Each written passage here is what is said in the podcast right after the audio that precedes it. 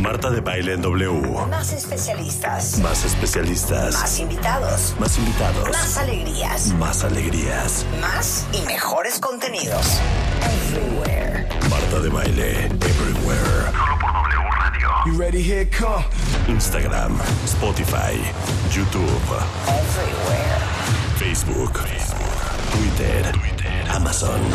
Marta de Baile 2021 en W 96.9. Estamos donde estés.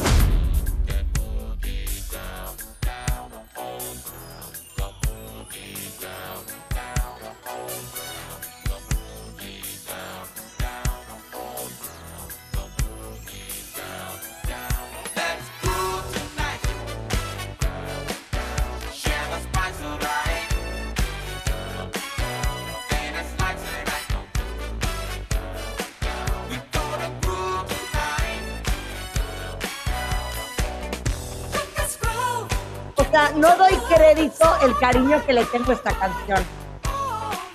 Yo creo que habrá sido que 1980. Yo tenía Sí. 13 años y nací en el 67. Eso es 80, ¿no? Yo soy Era 66. No, Marta, yo creo que antes, ¿eh?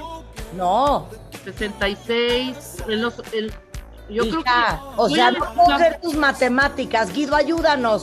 Si Mira. nací en el 67, en 1980, ¿cuántos años tenía?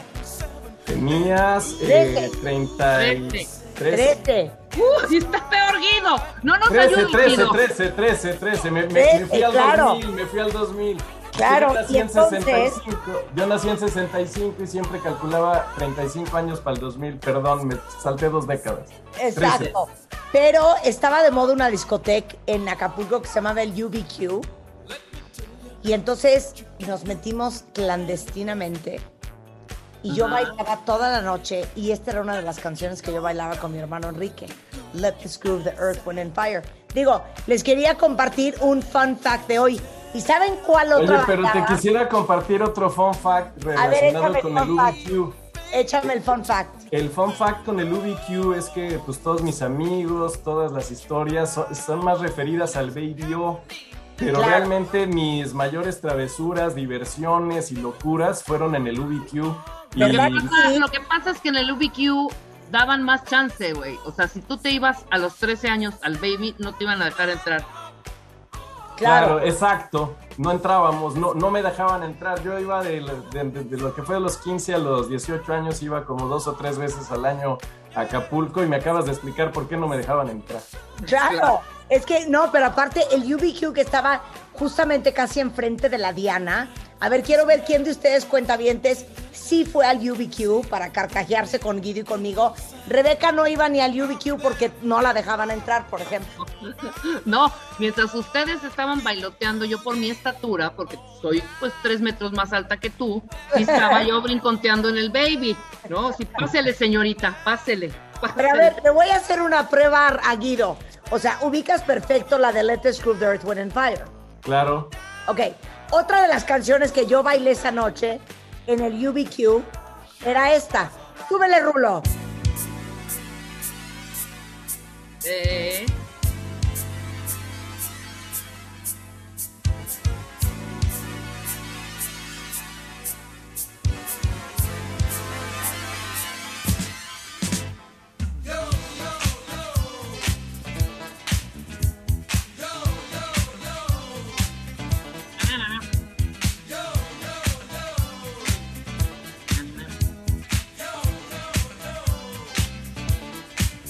acuerdas de esta? Claro que sí. Era lo máximo esta canción de Wix Co. Y en la Ibero, porque Guido y Rebeca son de la Ibero. Mi pregunta es, ¿gustaban de esta música? cada Eh. quien tenía su manerita especial de expresarse con la música, pero Bueno, yo quiero decir, ay, cuando te quieras prender. yo O sea, quiero, yo quiero decir una cosa de Guido en particular. Guido es una generación arriba mía y cuando Guido se tituló, escuchen esto, se paralizó la Ibero, los gallineros, porque todo mundo quería entrar a su exposición de tesis. Esto Estaba es atascado, atascado ese salón, atascado de gente que quería escuchar a nuestro querido Guido, porque te voy a decir una cosa, lo, lo padrísimo de la Ibero, que no importaba en qué, en qué generación fueras y qué carrera estudiaras, tenías contacto y compartías clases con todos, con ingeniería, con comunicación, evidentemente que, estudiamos comunicación Guido y yo, con nutrición, con los arquitectos, con los diseñadores, con todos. Entonces, obviamente, todo mundo pues tenía contacto con todas las carreras y puntos de vista diversos, que eso es lo padrísimo de la Ibero, ¿no? No es una escuelita, escoges tus horarios, te acomodas, si trabajas en las tardes, hacías tus horarios todas las mañanas, si trabajabas en las mañanas, hacías tus horarios en las tardes. Entonces, esa parte fue súper, súper, esa parte es súper, súper divertida y además que puedas conocer a todos, todos, todos, tus, bueno, casi todos tus compañeros. Pero la vez que, se que hizo su presentación de examen profesional, Guido, de verdad, paralizada la Ibero esa tarde, porque fue en la tarde, Guido, ¿sabes? Sí, sí, qué, qué Nadie entró a clases, Este es el nivel de nadie. genialidad de Guido Lara. Qué buena ¿Eh? onda, qué increíble que te acuerdes, porque sí, sí estuvo padre, fue, una no- eh, fue muy interesante una tesis sobre la novela Rayola de Julio Cortázar y la Exacto. filosofía de la comunicación. Y eh, el director de mi tesis fue el ya hoy muy famoso y muy querido Memo Arriaga. Guillermo. Y, y- y- y se generó gran expectación, gran expectación, porque yo entonces era, ahora me porto bien, pero entonces era un poco este, rebelde, ya habíamos hecho varias travesuras por allá y pues había expectativa de que iba a haber noticia. Entonces estuvo bien, fue muy interesante, me sentí muy contento porque estaba rodeado de mucho cariño y la dinámica estuvo buena porque hubo algunos sinodales que se pusieron bastante exigentes. Rudos, rudísimos, claro. Y Guido, mira, de una sola pieza. Muerto por dentro, pero de Guillermo pie. casi, casi, Guillermo casi casi nos dijo, tienen que ir y tienen un punto más. De verdad. Porque Memo bueno. Arriaga nos daba clases, pero además era el coordinador de la carrera y además era también, sí, claro, era tu, el- tu director de tesis, ¿no, Guillermo? Así es, sí, estuvo, estuvo, estuvo bueno. bien. Y, y me acuerdo que me pidió al final de la carrera, del examen, me preguntó Memo, oye, ¿cuál es tu filosofía de la comunicación? Y pues a mí siempre me gustaba mucho el fútbol, ustedes no sé si están en esa liga, pero había un comentarista que era Fernando Marcos, que siempre terminaba con, con eh, eh, una, cuatro palabras, ¿no? Entonces me dice, ¿cuál es tu filosofía de la comunicación? Le dije, yo como Fernando Marcos, cuatro palabras, vámonos a chupar cuates. No, ya se cayó. Y se cayó el auditorio, estuvo bueno. Qué padre. Bueno, Guido Lara, muchos años después, cuentavientes, es fundador y es la cabeza, el CEO de Lexia Insight Solutions, que es una compañía muy grande en México y que opera también en algunas otras partes del mundo, de estudios de mercado cualitativos y cuantitativos, para entender qué nos gusta a los consumidores, cómo nos comportamos, qué está jalando, qué está saliendo, qué me falta, este Guido. Este, Es eso, ¿no? Y eso y traducir lo que la gente siente, lo que la gente quiere, lo que tiene en la mente, lo que tiene en sus corazones, eh, traducirlo después a que las marcas puedan conectarse emocionalmente, inteligentemente, funcionalmente Nosotros. con ellos. Claro. Exactamente. Bueno, nos hizo un estudio espectacular, cuentavientes. Saben que la portada de revista MOA de este mes de octubre, que está Eugenio Derbez en la portada y que ha sido muy exitoso en su carrera y ha sido muy exitoso conquistando otro mercado, que en este caso es el mercado hispano en Estados Unidos, eh, hablamos del tema del éxito. Y seguramente muchos de ustedes van a querer participar en la conversación que vamos a tener ahorita eh, con Guido sobre, número uno, qué es el éxito para los mexicanos y cuál es la relación que tenemos en México con el concepto de éxito, ¿ok? Porque quiero que ustedes me definan cuál es la suya y se consideran exitosos o no y qué creen ustedes de verdad que define ser exitoso o a quién bautizan ustedes como alguien exitoso y de qué depende. Arráncate, Guido. Sí, esto es, eh, es así, mira, eh, algo que eh, tu equipo me- nos pidió con mucho sentido que encuadremos la conversación no solo a nivel de México, sino a nivel del mundo. Entonces, aquí tomamos una, el trabajo de Miguel Bazáñez, quien fuera embajador de México en Washington y que es un estudioso de las, de las culturas, y que eh, creó un libro que se llama El mundo y tres culturas, donde divide al planeta en tres, tres grandes culturas que predominan en, en el mundo, conforme a, qué, a los valores que cada uno de estos países tiene. Entonces, ¿cuáles son estas tres culturas? Son la cultura del éxito, de la que vamos a hablar, la cultura del disfrute y la cultura del honor. ¿Qué, qué distingue a la, a la cultura del, del éxito? La cultura del éxito es aquella que está más en la eficiencia, la puntualidad, los logros. La cultura del disfrute es aquella que pone más énfasis en lo social, en convivir, en compartir. Y en gozar la vida, en gozar la vida. En gozar la vida, exactamente, la gozadera, ¿no? Y las culturas del honor son estas más tradicionales, más religiosas, más cercanas a la obediencia y al respeto a la autoridad. Entonces, algo bien interesante es que México, como todo, como capirotada, como pizza con piña, eh, pues tenemos de todo, ¿no? Entonces no nos vamos ni, tan, ni al éxito, ni al honor, ni al disfrute, estamos, estamos en medio. Somos más del disfrute, luego el honor y quizá lamentablemente no tan bien colocados en el tema del éxito. Oye, qué interesante, pero quiero que expliques una cosa.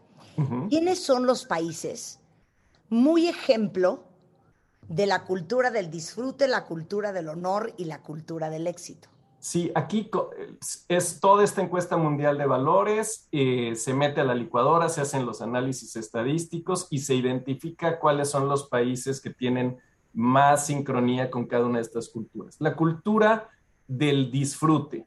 La cultura del disfrute, los países que están más cerca de ella es Italia, ¿no? La belleza, el estilo, el dolce farniente, eh, España, la marcha, la fiesta, etcétera. Sale interesantemente Irlanda del Norte, habrá que, habrá que verlo más eh, a qué se debe. Tiene mucho que ver con raíces este, eh, culturales y religiosas. Esas son las que más, más se van hacia allá. Y desde luego la, la Europa Latina, Latinoamérica, están más hacia ese disfrute, aunque también, y muy interesante, también están las culturas asiáticas las culturas asiáticas budistas, eh, ¿qué, tiene que ver Italia y España con Japón y algunas partes de, China? Tiene que ver la importancia del hoy, mm. la importancia de la relación con el tiempo. Entonces, el disfrute en las culturas budistas es contemplativo, es armónico, y el disfrute en las culturas eh, latinas es, es, reventón, desmadre, fiesta, marcha, ¿no? Entonces, ese es esos son los países que más están hacia allá. Y quiero hacer otra acotación. Un día hicimos un programa, a ver si se acuerdan ustedes cuentavientes, eh, basado en un documental que hizo Michael Moore que se llamaba Where to Invade Next. Y en ese programa que hicimos, eh, este hombre en el documental habla de cuáles son las, las mejores prácticas a nivel mundial para los niveles de crecimiento de una sociedad y niveles de bienestar y felicidad. Y algo que aprendimos, y creo que en ese momento nos quedamos choqueados todos, es que uno de los países, y qué chistoso que salga en primer lugar en la lista del disfrute, que más vacaciones tienen al nivel mundial son los italianos. Sí. O sea, creo que tienen como 150 días de vacaciones. O sea, una locura. 150 días de vacaciones y 20 días libres por santos y demás, ¿no? Sí, sí, es así. 100%. Y España también. Bueno, en España eh, se sabe que de repente, creo que entre dos y cuatro, cierran todos, se toman una siesta, vuelven a regresar al rato y tristemente, no, no significa que seamos los más eficientes, pero México es una de las, de las, de las culturas que más horas de trabajo por semana tienen.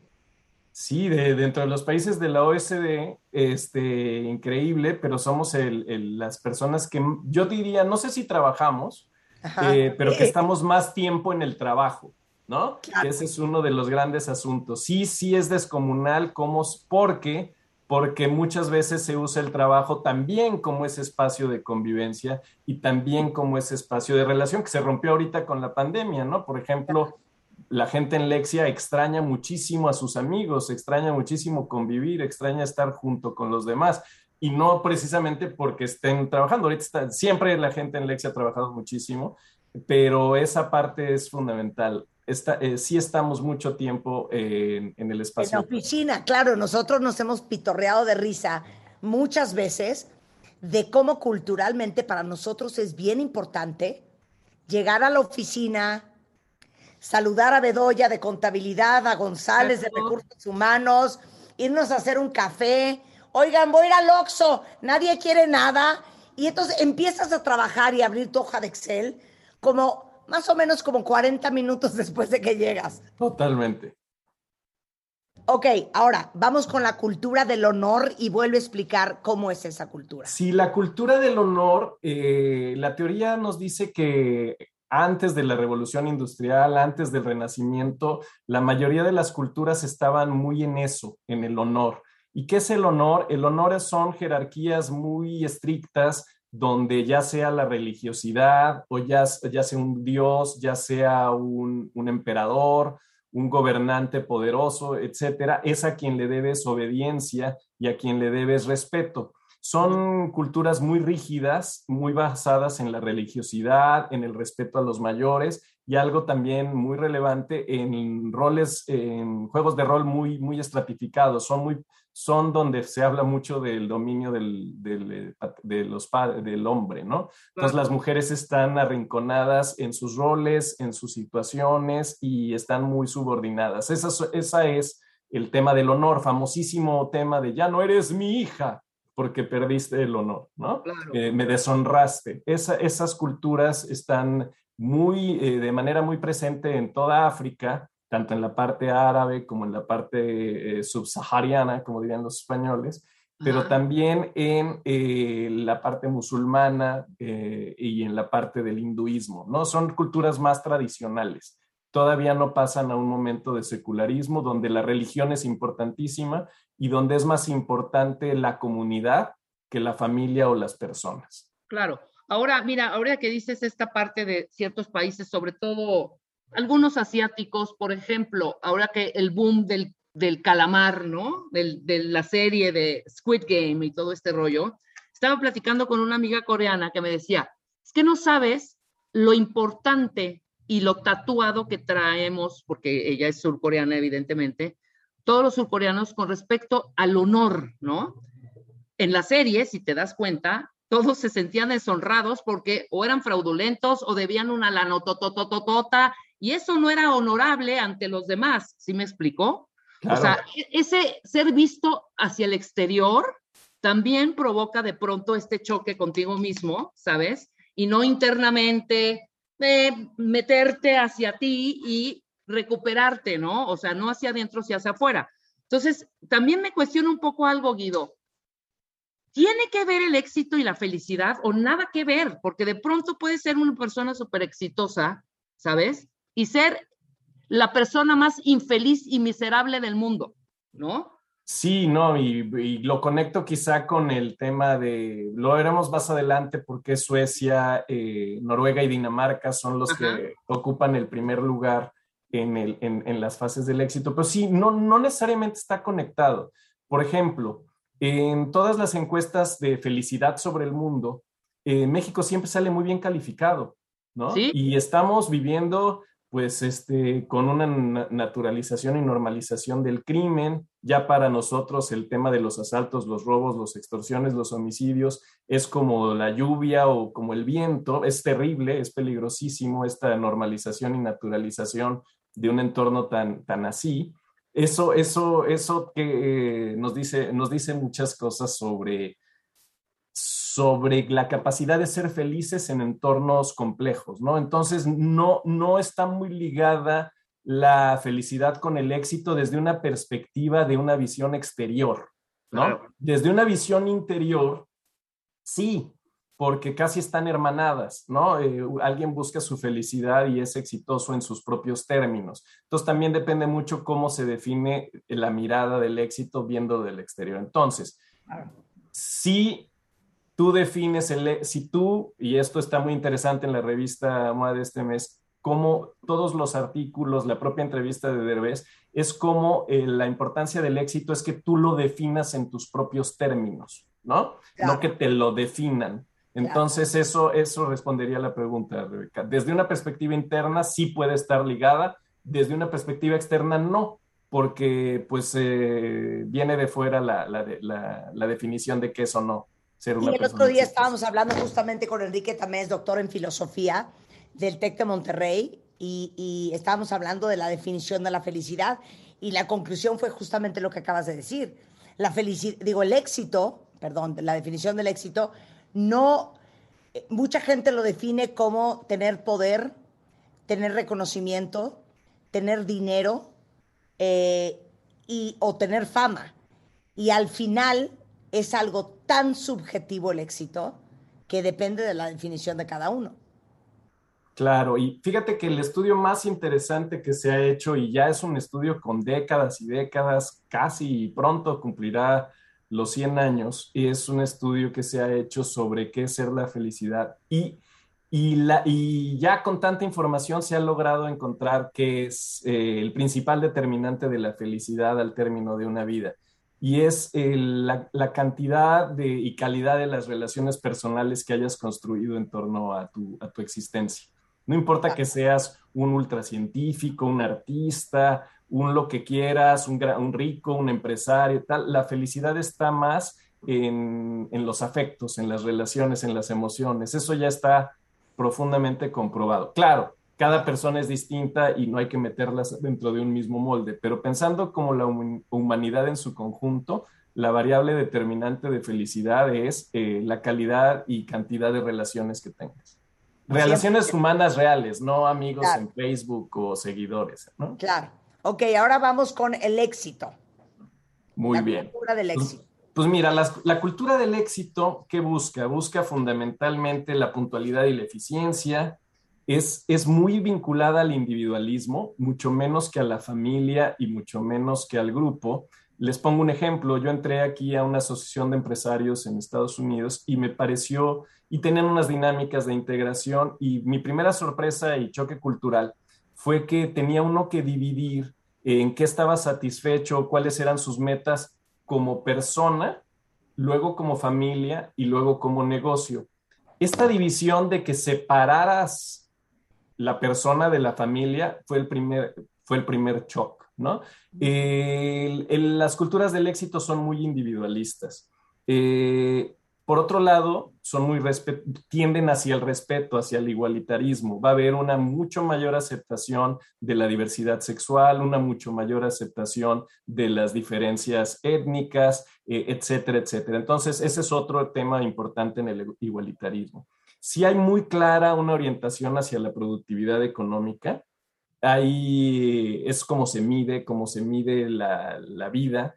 Hay disciplina y perseverancia, esto es fundamental y eh, hay independencia. Se valora enormemente la autonomía y eh, por lo tanto el secularismo, es decir, estar alejado de, eh, de que la religión te dicte qué es lo bueno, lo malo y lo que debes hacer. estas son la, la, cultura del éxito por excelencia. Los países que más califican hacia allá y que están muy concentrados son los nórdicos. Son Suecia, es Noruega, y es Dinamarca en el top 3, en el medallero, ¿no? Le seguirán este, Holanda, Alemania, etcétera, ¿no? Es, es esa cultura que está mucho más enfocada al trabajo y a la productividad que a otras cosas.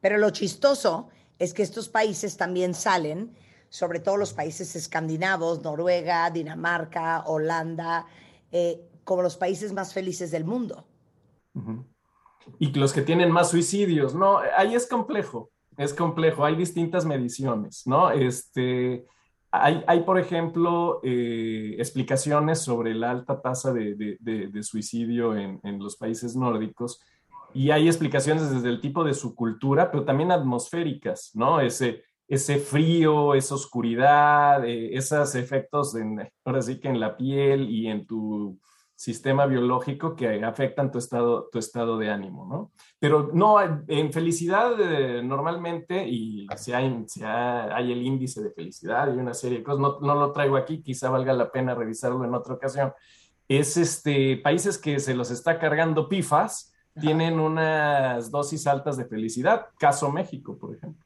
Claro, y que tiene que ver con las relaciones interpersonales. Porque la verdad es que al final, culturas como la nuestra, eh, son, somos culturas basadas más en las relaciones que en las transacciones y en las reglas, ¿no? Totalmente. Y eso incrementa la felicidad. Ahora, en el estudio que hicieron en Lexia, ¿cuál es, cuál es la definición del éxito para los mexicanos en general?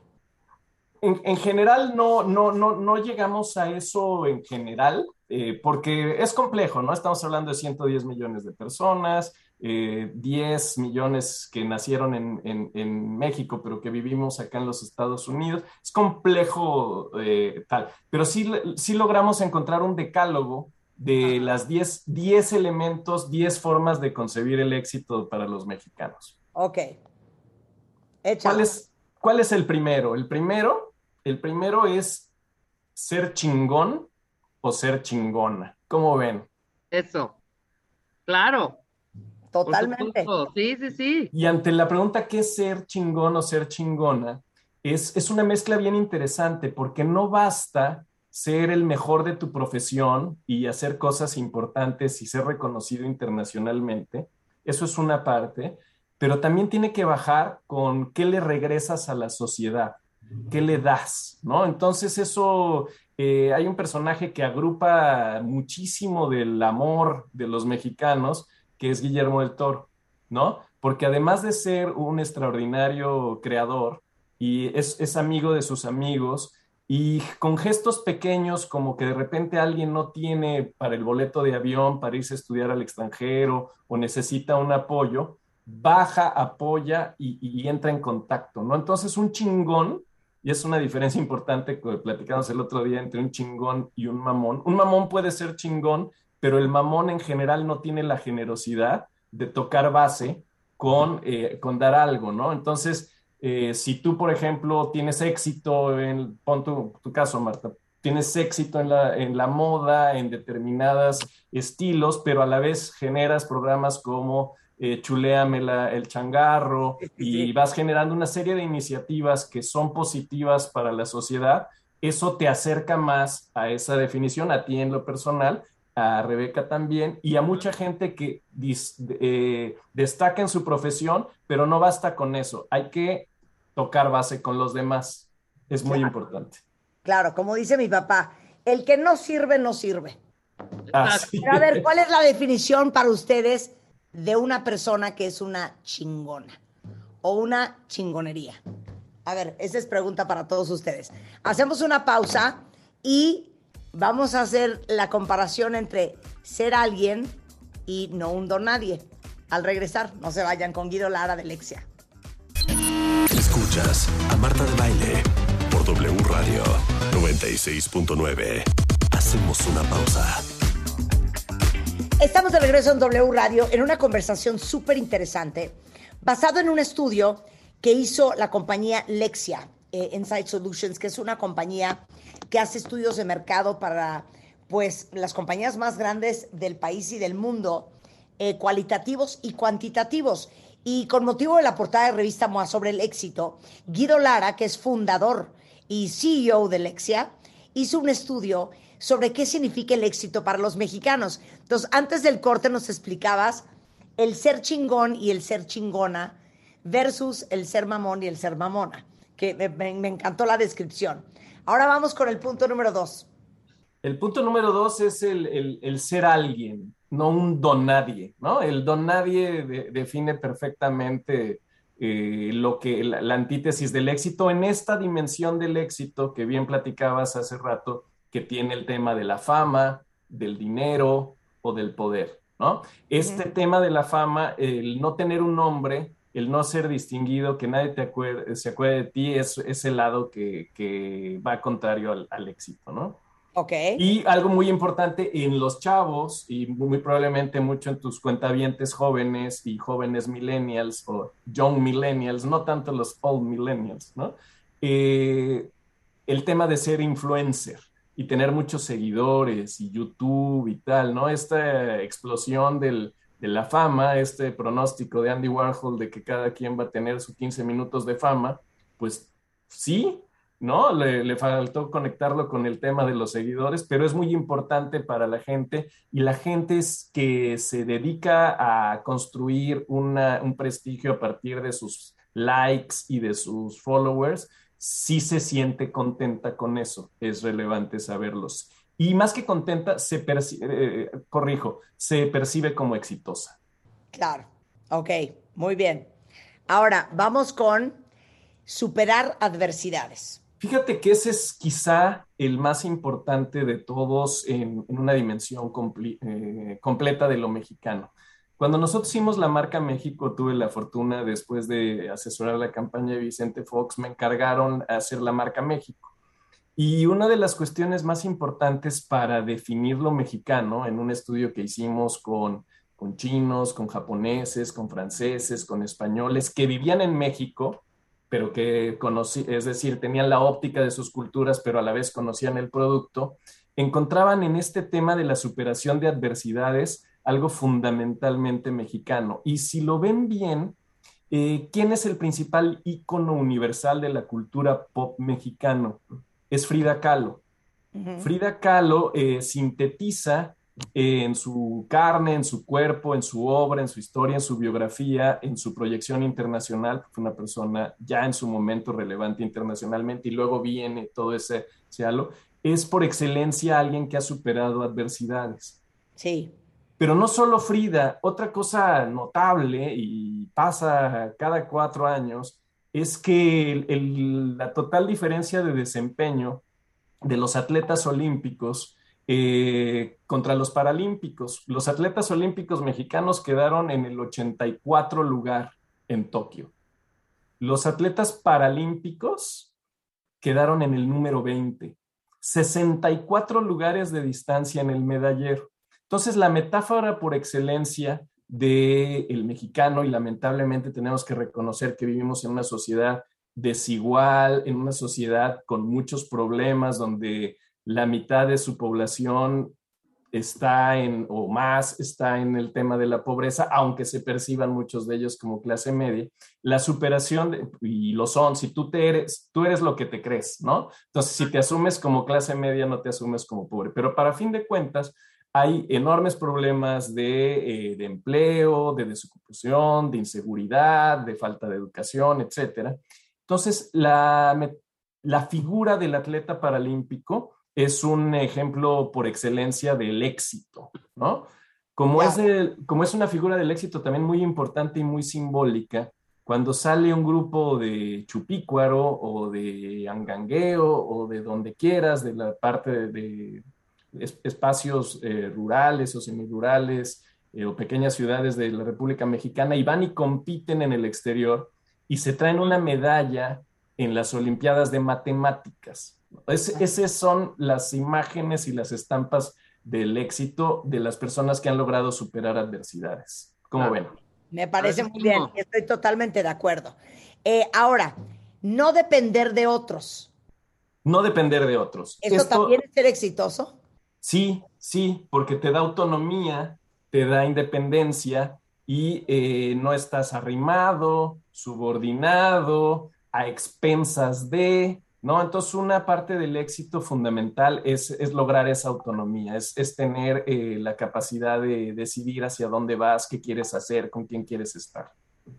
Ok, muy bien. Y ustedes vayan haciendo tacho check en qué categoría de éxito caen, ¿no? Si son alguien o no son nadie, si han superado adversidades, si no dependen de absolutamente nadie, si son chingones en el sentido de que les va bien, pero aparte derraman su éxito en pro y en ayudar a los demás. Ahora, este es muy bueno. Tener un buen network de apoyo, o sea, tener lo que viene siendo tu red. Tu red. Tu red. sí, ahí, aquí es importantísimo el tener tu red, ¿no? Y es una red de apoyo para eh, desde elementos como quién te cuida a, los hijos, si puedes salir a trabajar, si puedes salir de viaje, ahora el tema de los perrijos en determinadas generaciones, que haya quien te apoye, quien te cuide, etcétera, o ya desde una perspectiva ya quizá más vinculada a cierta asimetría de clases, el tema de tener una, una red de apoyo de servicios, ¿no? El, el, el chofer, la, este, la, el servicio doméstico, e incluso el guarura, eh, algo, una, una muestra por excelencia muy en el sector público, pero que también se traslada a las empresas, ¿no? El secretario particular.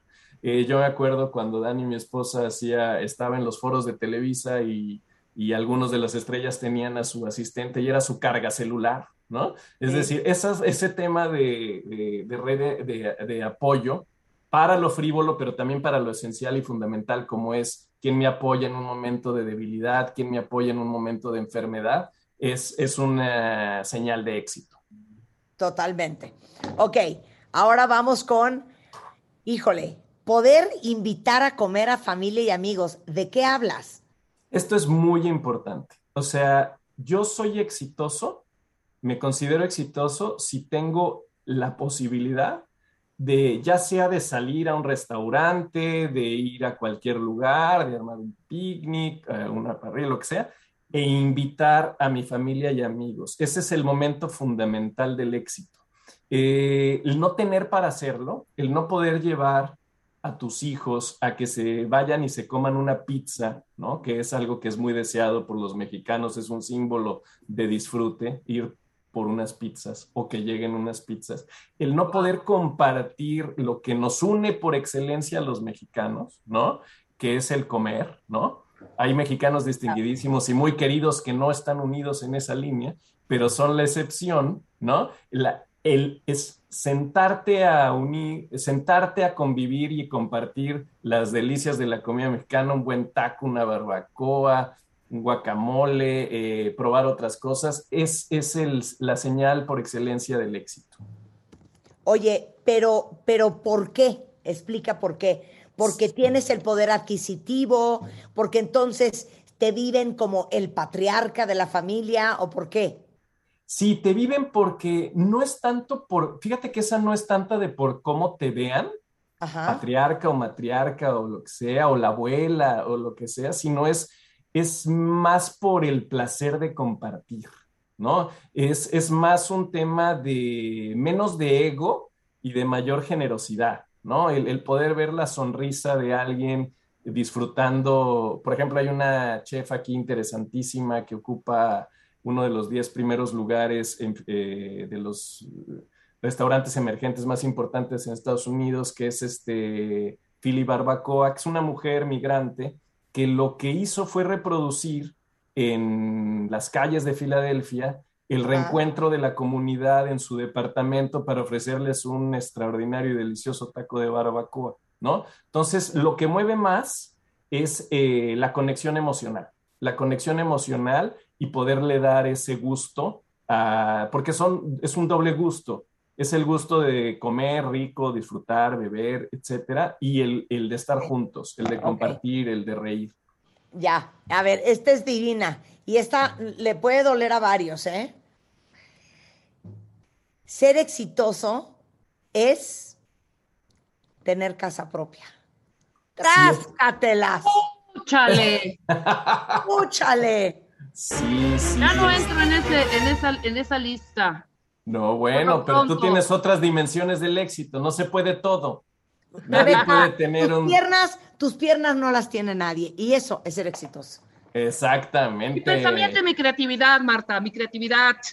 a ver, entonces, ¿cómo, Guido? ya, lo, de la ausencia de casa propia te la perdonamos. No, a ver, este, para, aquí es bien interesante, durante muchos, muchos años eh, tuvimos la oportunidad de trabajar con el Infonavit entonces eso nos dio mucha, mucha visibilidad del enorme sentido emocional y afectivo que tiene tener una casa propia, ¿no? Eh, tener una casa propia es uno de los mayores logros en tu vida, es una señal de prosperidad y garantía de seguridad, también representa cumplir con una exigencia social eh, y también es una especie como de validar tu capacidad, ¿no?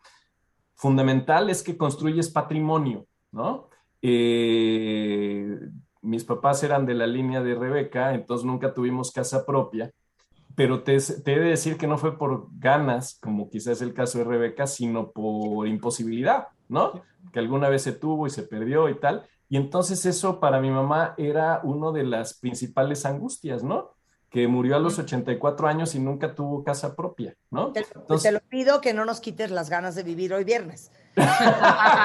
no, bueno, pues es la neta. Sí es un tema, pero sí es un tema generacional, porque yo me acuerdo que mi mamá siempre me decía, es muy importante que tengas un techo.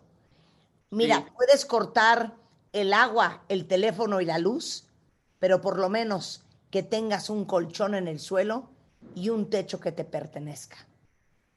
Entonces yo me acuerdo que yo tenía 40 años y yo todavía no tenía mi casa y vivía en una angustia y una ansiedad.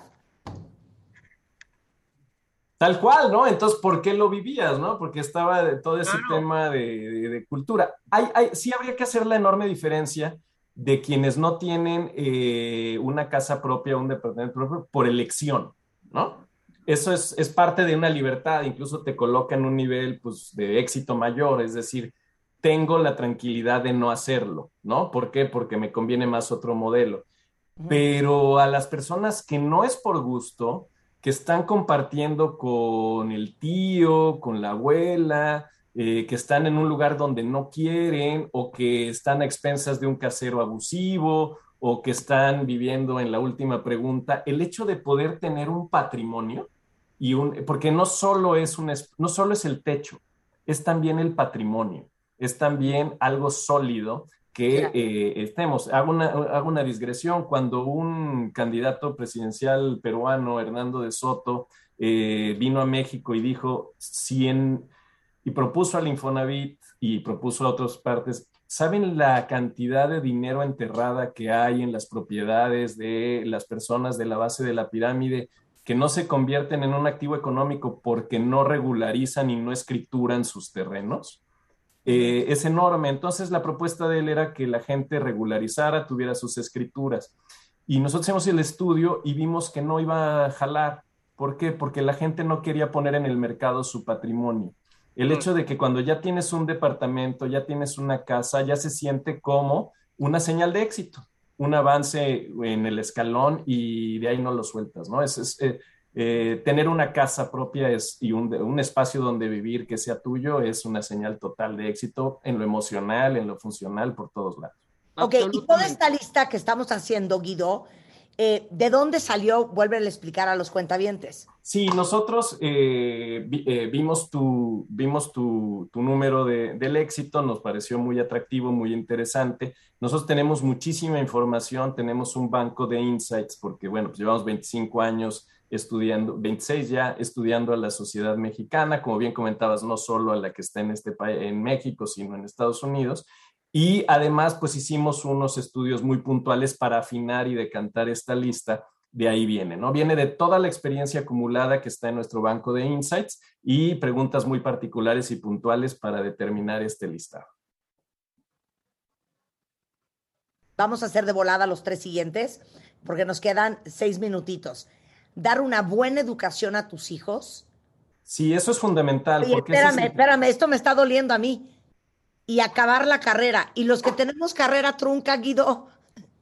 Los que tienen carrera trunca, tu felicidad no está en...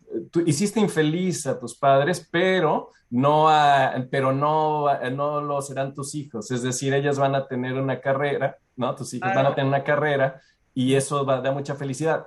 En 1960 solo 1% de los mexicanos tenía licenciatura. Eso te explica esa gran emoción que da, que nosotros quizá no entendemos, eh, que tu hijo se reciba y que acabe una carrera, porque el acabar una carrera es una señal de iniciar una carrera, de empezar un horizonte diferente. Y además está comprobado, ¿eh? está medido que ante mayor escolaridad, más posibilidades de éxito económico al menos. Claro, ok. Y luego, ser recordado y dejar huella.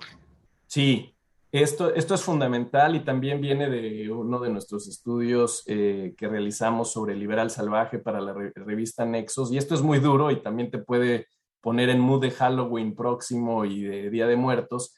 Es que para los mexicanos el futuro está en la muerte. Y eso suena muy duro, pero así es. El, el presente es hoy y el futuro es ya que nos, cuando nos moramos y nos, nos, recuerden, ¿no? Entonces, ese, ese tema muy interesante del altar de muertos que es eh, que te pongan el altar y que te pongan el mole, el tepache y la concha, es este, nuevamente invitarte a recordar esa cultura del disfrute, ¿no? Y, y, volverte a traer con nosotros. Entonces, quien no tiene un espacio en un altar de muertos, no puede, no puede ser considerado como una persona exitosa. Y por último, no estar solo. Sí, esto es, esto es clave, ¿no? Eh, lo veíamos en un estudio de fondos de inversión donde ponían a la persona exitosa la imagen muy de la cultura del éxito, muy del individualismo, en un hermoso lago canadiense, pescando en soledad y tranquilamente. Es la antítesis del éxito. La antítesis del éxito es estar solo. Lo importante es estar rodeado de gente que te quiera, o que te admire o que te respete. Entonces, eh, la medida del éxito también va a estar determinada por tus grados o no grados de soledad. Qué cosa más fuerte. Bueno, ahí están las mediciones de lo que consideran los mexicanos ser exitoso. Entonces, ¿qué quiere decir esto de integrar la cultura del éxito con la del disfrute que bastante falta nos hace en México? Sí, no, yo, yo después de todos estos estudios quiero proponerle a la sociedad, a ustedes, a todos, eh, que, que sigamos este proceso de integración de culturas. Somos una cultura híbrida, una cultura que mezcla por definición y que la del honor sí la andemos dejando un poquito para atrás, entendida como obediencia, como religiosidad, como dogma, y nos concentremos en hacer una mezcla virtuosa de la, del éxito y de, la, y de la convivencia con amigos. ¿Cómo? En un 9 to 5, que sea realmente, y esto es muy de Oye, que realmente sea un 9 to 5.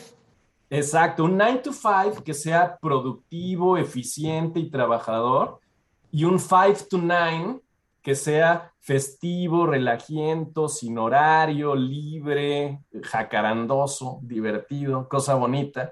Y entonces esa es la mezcla que creo que nos puede sacar adelante y es la que yo veo en los mexicanos que viven en Estados Unidos, ¿no? Extrañan muchísimo a su familia, disfrutan mucho convivencia con los amigos, la familia si es que está aquí, pero vaya que le trabajan y vaya que tiene una cultura de logro, de esfuerzo, de éxito, de disciplina y perseverancia realmente admirable, ¿no? Entonces yo veo mucho el México de un futuro deseable en la comunidad hispana de los Estados Unidos. Qué bonito. Oigan, eh, John Oaks nos mandó un, texto muy bonito. lo voy a tratar de leer en, español, en inglés primero, que es como viene, y luego voy a hacer una traducción de volada al español. Dice, What is success? To laugh often and much, to win the respect of intelligent people and the affection of children, to earn the appreciation of honest critics and endure the betrayal of false friends, to appreciate the beauty, to find the best in others to leave the world a bit better, whether by a, health, a healthy child, a garden patch, or a redeemed social condition. To know even one life has breathed easier, easier because you have lived. This is to have succeeded. Qué bonito, ¿no? Lo voy a leer en español. ¿Qué es el éxito? Reír mucho y reír seguido. Ganarte el respeto de gente inteligente y el cariño de los niños. Eh, ganarte la apreciación de críticos honestos de aguantar la deslealtad de amigos falsos, apreciar la belleza, de encontrar lo mejor en los otros, de dejar el mundo un poquito mejor, ya sea porque dejaste un niño sano, eh, un jardín hermoso o porque compusiste alguna condición social. Em, el saber que gracias a ti alguien respiró mejor porque tú viviste, eso es ser exitoso. ¿No está precioso? Está precioso y sintetiza increíblemente todo. Maravilloso texto. Muchas gracias, eh, Guido. Guido es el CEO y fundador de Lexia Insight Solutions. Si los quieren seguir, es en Twitter Guido Lara y también en Twitter es Lexia Insight Solutions o arroba Lexia Global. Muchas gracias, Guido, por celebrar el éxito que es el tema de portada de revista MOA de este mes. Y si ustedes no la han comprado y no la han leído tanto en papel como en su versión digital, déjenme decirles que hay unos textos interesantísimos sobre qué es el éxito cómo se consigue, dónde se encuentra y cómo se sostiene. Gracias, Guido. Te mandamos un gran abrazo. Abrazo, Gracias, Marta, Rebeca, camarada, cómo no. Cuídate mucho. Regresando del corte, cuentavientes, entre muchas cosas que vamos a hacer el día de hoy, adivinen a quién invitamos hoy al programa. Ubican a Parcels, esta banda que yo amo y adoro. Pues Parcels is in the house porque vienen este, pronto a México y aparte viene su segundo disco, Day Night, que sale a la venta el próximo viernes 5 de noviembre. Entonces, Parcels va a estar acá. Eh, Alejandro Goñi, ¿cómo le hacen? El arte de ser charro. ¿Saben que yo no entiendo lo que es un charro? Ahora, entiendo. ¿sabes qué? No, entiendo la charrería. O sea, Alejandro no lo explicar. No, olvídalo. Tienes que saber montar a caballo, lazar un caballo. No entiendo lo que es ser charro. Entonces, Ahora te digo algo. ¿Tú crees ¿Eh? que el, charro es de Jalisco y no, Marta? No, no, no, Ahora vas a decir que es de Caborca, Sonora. no, pero sí del Estado Es de de- México, fíjate. Es de Zacatlán de las Manzanas. Nos va a explicar dónde nace la charrería y de dónde se hace el charro. Y cómo Pero migra. Yo quiero saber, o sea, ¿yo puedo ser charro? Claro, hay charras y O sea, puedes hay- florear hay- la reata también. Hay que estudiar, hay que practicar. Hay que Eso vamos a practicar. hablar.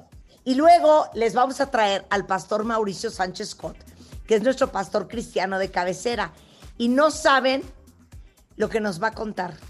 La escalofriante historia detrás de la celebración de Halloween. Pero escalofriante, ¿eh? Horrenda, que Ah. es una de sus especialidades. Entonces, todos los que estamos en la risa y risa, Pidiendo dulcecitos. Ajá. el Halloween de manera diferente. Hacemos una pausa y regresamos, no se vayan. Suscríbete a Marta de Baile en YouTube. No te pierdas los de Baile Minutos, de Baile Talks y conoce más de Marta de Baile y nuestros especialistas. Marta de Baile, Everywhere. everywhere. Son las 11.09 de la tarde en W Radio y déjenme decirles algo muy fuerte.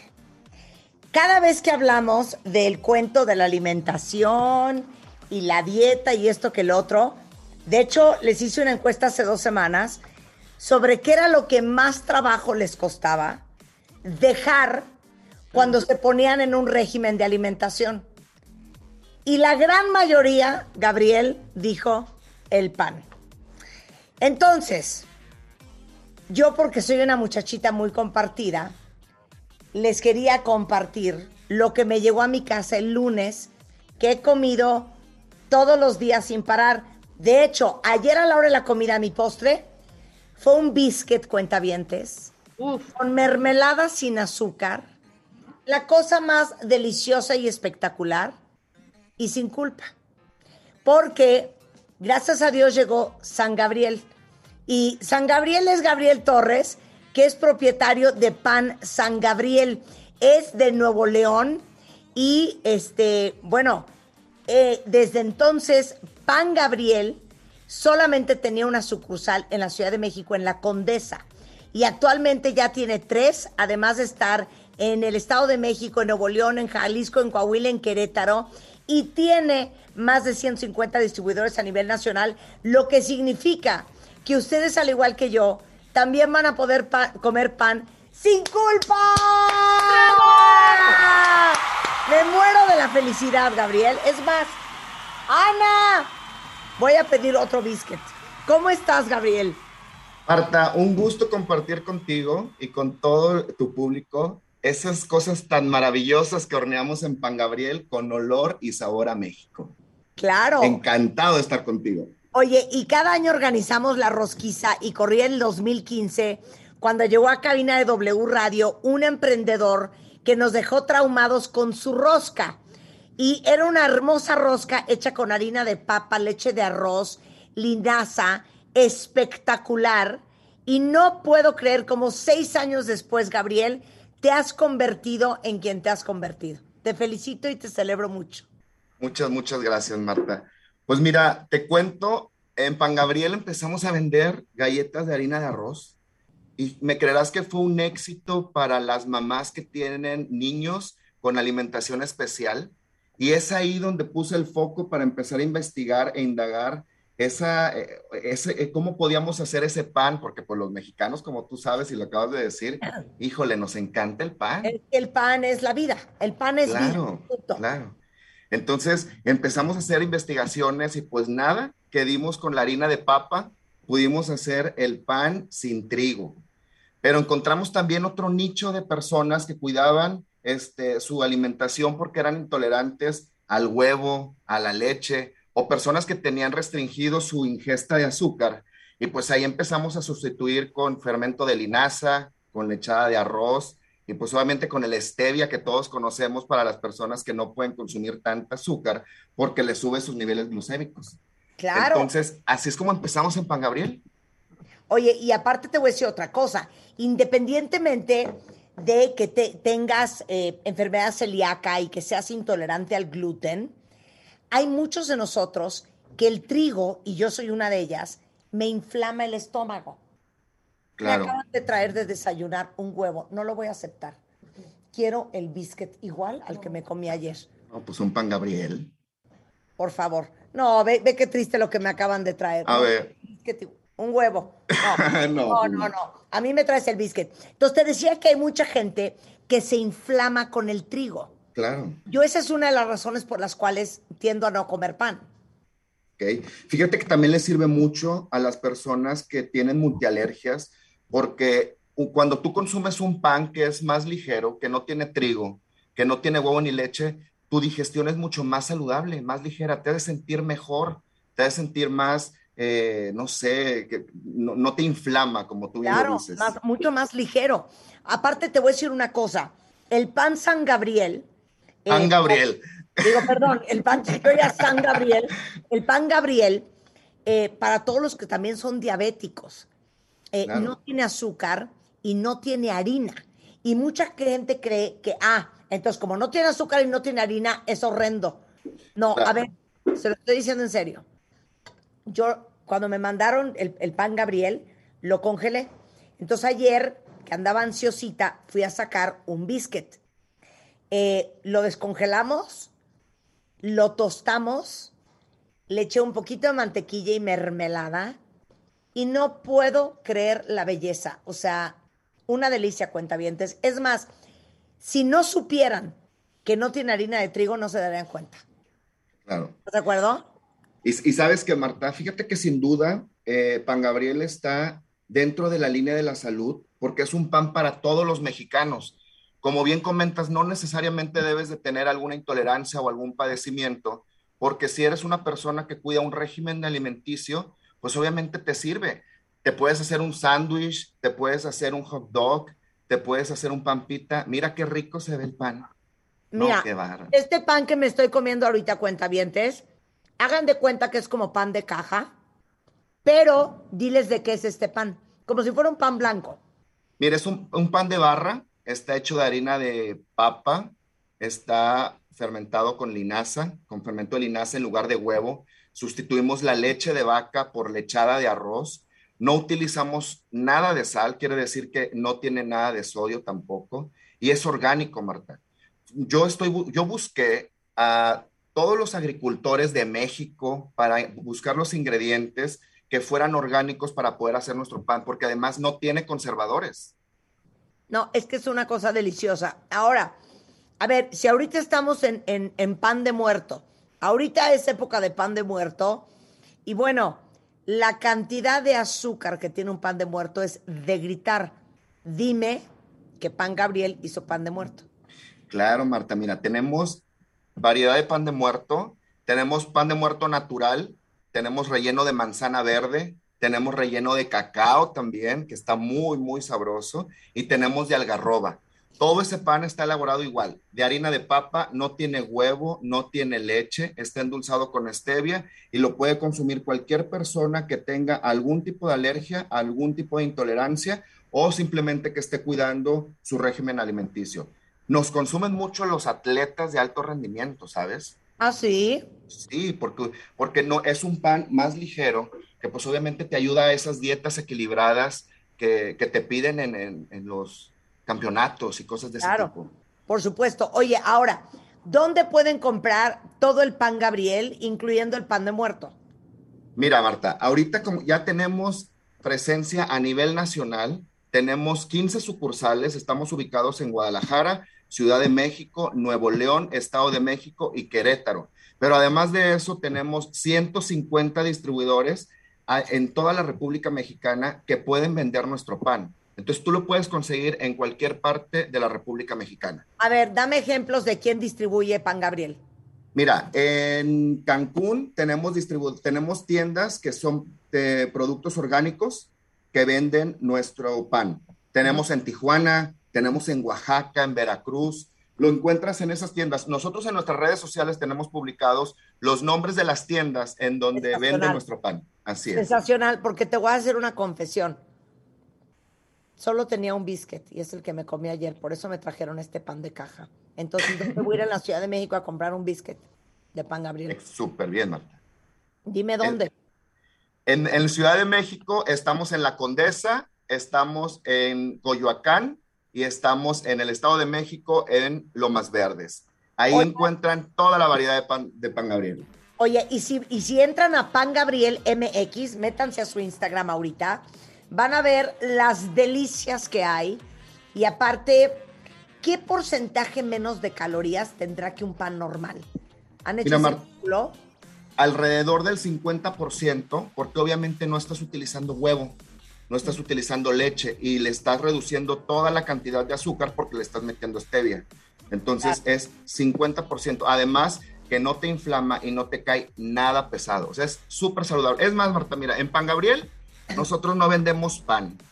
El pan se convirtió simplemente en un canal para poder llegar a la mesa de todos los mexicanos porque convertimos la salud en pan. Me fascina. Oye, estoy viendo ahorita en Pan, Pan Gabriel MX Ajá. unos roles de canela que yo no tengo. No te, si te mandé, te mandé roles. De- ¡Ana! "Ana, ¿Dónde está el rol de canela? En Pan Gabriel MX van a ver todo lo que hacen.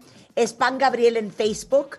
Eh, y aparte, déjenme decirles que Gabriel, para mí ya a partir de hoy San Gabriel, no, no viene con las manos vacías. Cuéntales a todos las alegrías que hay para los cuentavientes.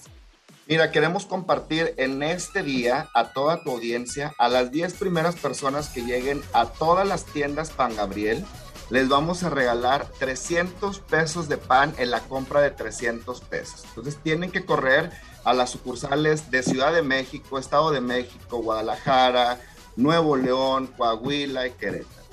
Sensacional. Entonces, hoy jueves 28 de octubre, las primeras 10 personas que lleguen a cada sucursal, a la que quieran, de Pan Gabriel y hagan una compra mínima de 300 pesos, les van a dar un 2 por 1. O sea, les van a dar 300 pesos más en Así pan. es. Gabriel, te celebro a ti y a todo tu equipo. Me Muchas hace gracias, muy Marta. feliz. Y quiero decirte que en este momento voy a girar instrucciones para que vayan a la tienda de la Condesa a traerme una dotación completa, porque yo sin pan no vivo. Súper bien, Marta. Gabriel. Muchas, Muchas gracias. Muchas gracias, que estés muy bien y saludos a todos. Un placer tenerte acá. Gracias. Este, son exactamente las 11.20 de la mañana y está con nosotros el pastor Mauricio Sánchez Scott. Y le tengo que hacer una confesión y también le voy a hacer la confesión a Mauricio. Si quieres, pon esa foto, Julio. No sabes que yo me disfracé hace como tres años de Halloween. Y mi disfraz, Mauricio, pues era un disfraz bien padrísimo, porque era como un alien, ¿ok? Luego entonces me llama mi papá. Me cayó, ahora sí que ponme música cardíaca, Rulo, la voladora. Y me dijo, hijita, ¿por qué te has disfrazado de esa manera? Y yo, ay ya, papá, ¿qué tiene? Hijita, tú tienes un alma tan bonita y tan luminosa que no te luce haberte disfrazado así. Yo, ay ya, papá, Monstruo, de no, monstruo. hijita, no te quiero ver disfrazada así nunca más en mi vida. Y yo, ay ya, papá, es nada más de chiste. No, hijita, eso no te representa. Muy mal. De monstruo. Pues estoy totalmente de acuerdo con tu señor padre. Creo que tiene razón. Pero hasta se enojó, ¿eh? O sea, sí se No, enojó. por supuesto que se enojó. Y No. antes de entrar al tema, nada más quiero comentarle a Mauricio que hemos hablado de este tema, que cuentavientes, escuchen, no vamos a hacer polémica, cada quien va a tomar de esta conversación lo que más le convenga y seguir la tradición que más quiera. Pero a mí, a partir de que vi una masterclass que hizo me- mi querido Mauricio, me cayeron ciertos veintes que te comenté, Mau. Y lo que más me impresiona, Marta, Ajá. es ver disfraces al por mayor de serial killers como Michael Myers, como Jason, como Freddy Krueger, en figuritas y cabecitas de 3, 4, 5 años, en niñitos chiquitos, disfrazados de Freddy Kruegers, Michael Myers, Jason, y no soy, mira, precioso, eh, sube ahorita el disfraz de Marta, para que veas, padrísimo. Oh, pues Pero parece, de Hollywood, ese, ese, ese disfraz está como de Estaba Hollywood. bien Bárbara. bonito mi disfraz, pero sí, ya les conté la semana pasada que mi papá me regañó. Pero ahorita que escuchen la historia, verás, Marta, y también tú sabes que es una historia terrorífica. Esta A cosa ver, pero explícale a todos, Mauricio, ¿por qué tú sabes de Halloween? Te voy a decir por qué, en realidad. eh, eh, el Halloween se ha convertido, se ha, se ha establecido con una presencia tremenda eh, en unos años para acá. Y yo siempre he creído en algo que, que dice, de hecho, la, la- la Biblia. Eh, eh, eh, la verdad nos hará libres. Siempre que vamos a implementar algo para nuestra vida, que vamos a introducir algo en nuestra casa, que vamos a hacer una tradición familiar, debemos por lo menos preocuparnos de saber de dónde viene, qué significa, qué estamos haciendo. Y cuando descubrí el origen del Halloween y todo lo que hay alrededor de ella en el presente y en el pasado, pues es algo realmente, eh, verdaderamente terrorífico. O sea, es algo, es una verdadera, eh, eh, es, es de miedo. O y la gente lo tiene que saber. Porque yo- como dice Rebeca, estamos Correcto. disfrazando a niños de monstruos y les estamos poniendo cuchillos ensangrentados en las manos en una sociedad que de por sí ya no necesita violencia. Tenemos que pensar hacia dónde estamos dirigiéndonos como sociedad. Híjole, siento que nos va a caer la voladora con la conversación de hoy con Halloween y Mauricio.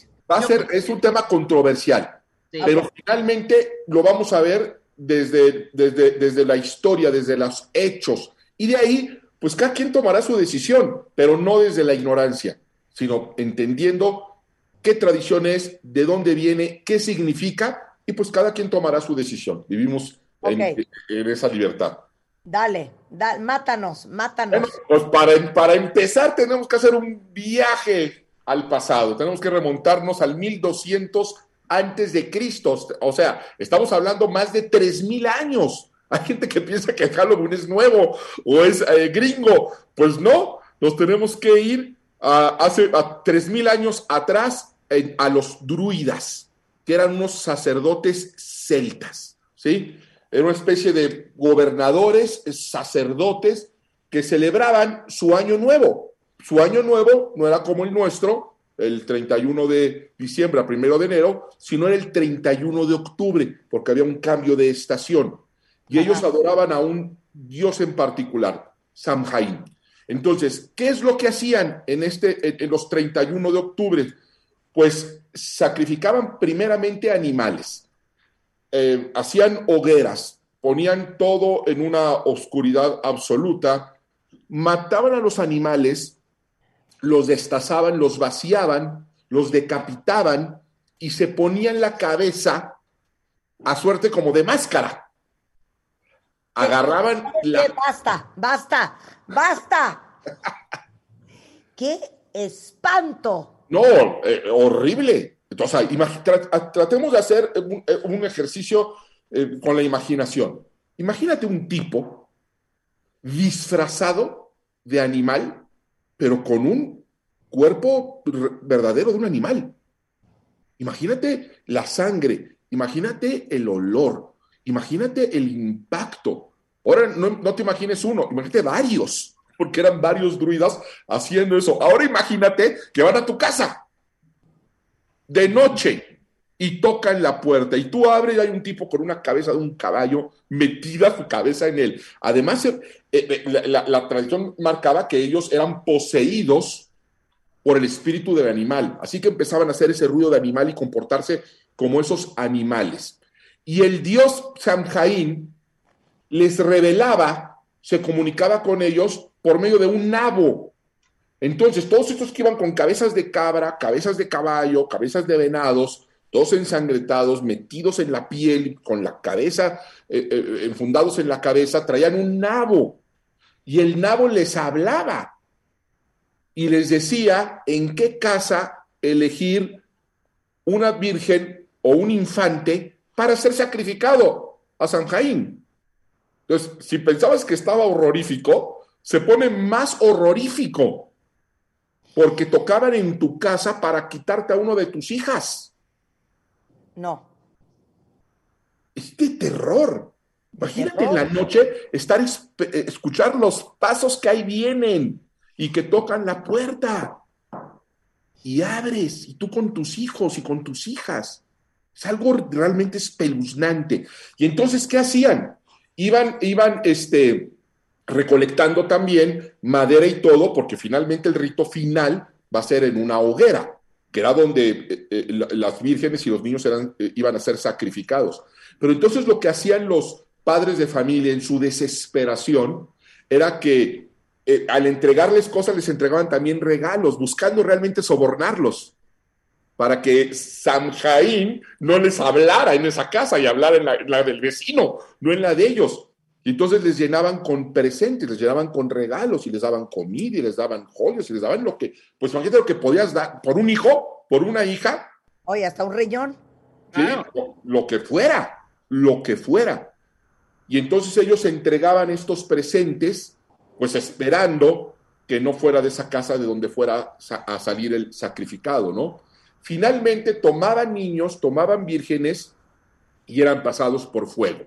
De hecho, la palabra en inglés fogata, que es bonfire, viene de ahí, viene de fire, de fuego, y de bones, que es huesos, porque era lo, que quedaban, los puros eh, huesos, ¿no? Y entonces, pues no nos es difícil realmente darnos cuenta que el Halloween moderno es una representación de eso. Ahora ya no sacrifican un animal, no se ponen la cabeza ensangrentada del animal, pero sí se ponen una máscara y sí tocan en la casa. Y de ahí viene el famoso eh, eh, eh, truco o travesura, de que quieres el truco, bueno, si no les dabas el truco, la travesura, en esos tiempos era que se llevaran a tu hija y la quemaran. O sea, esa era la travesura. Y eso es finalmente lo que estamos representando. Ahora, uno puede decir, sí, pero eso fue en el pasado y muchas cosas han cambiado. Bueno, vamos a ver cómo llegó ahora eso a nosotros. y es que para ahí, para ahí, para ahí, vamos a hacer una pausa y regresamos. ¿Sabes qué? Yo me iba a disfrazar mañana. Bueno, gracias a Dios mi disfraz no es un disfraz de maldad, pero se me están quitando las ganas, Mauricio, gracias. ¿Cómo se te van a quitar? Porque apenas estamos arrancando. Regresamos después del corte, el verdadero origen del Halloween. A ver si lo volvemos a ver igual y a ver si nos seguimos carcajeando igual al regresar en W Radio. Marta de baile al aire por W Radio 96.9. Hacemos una pausa.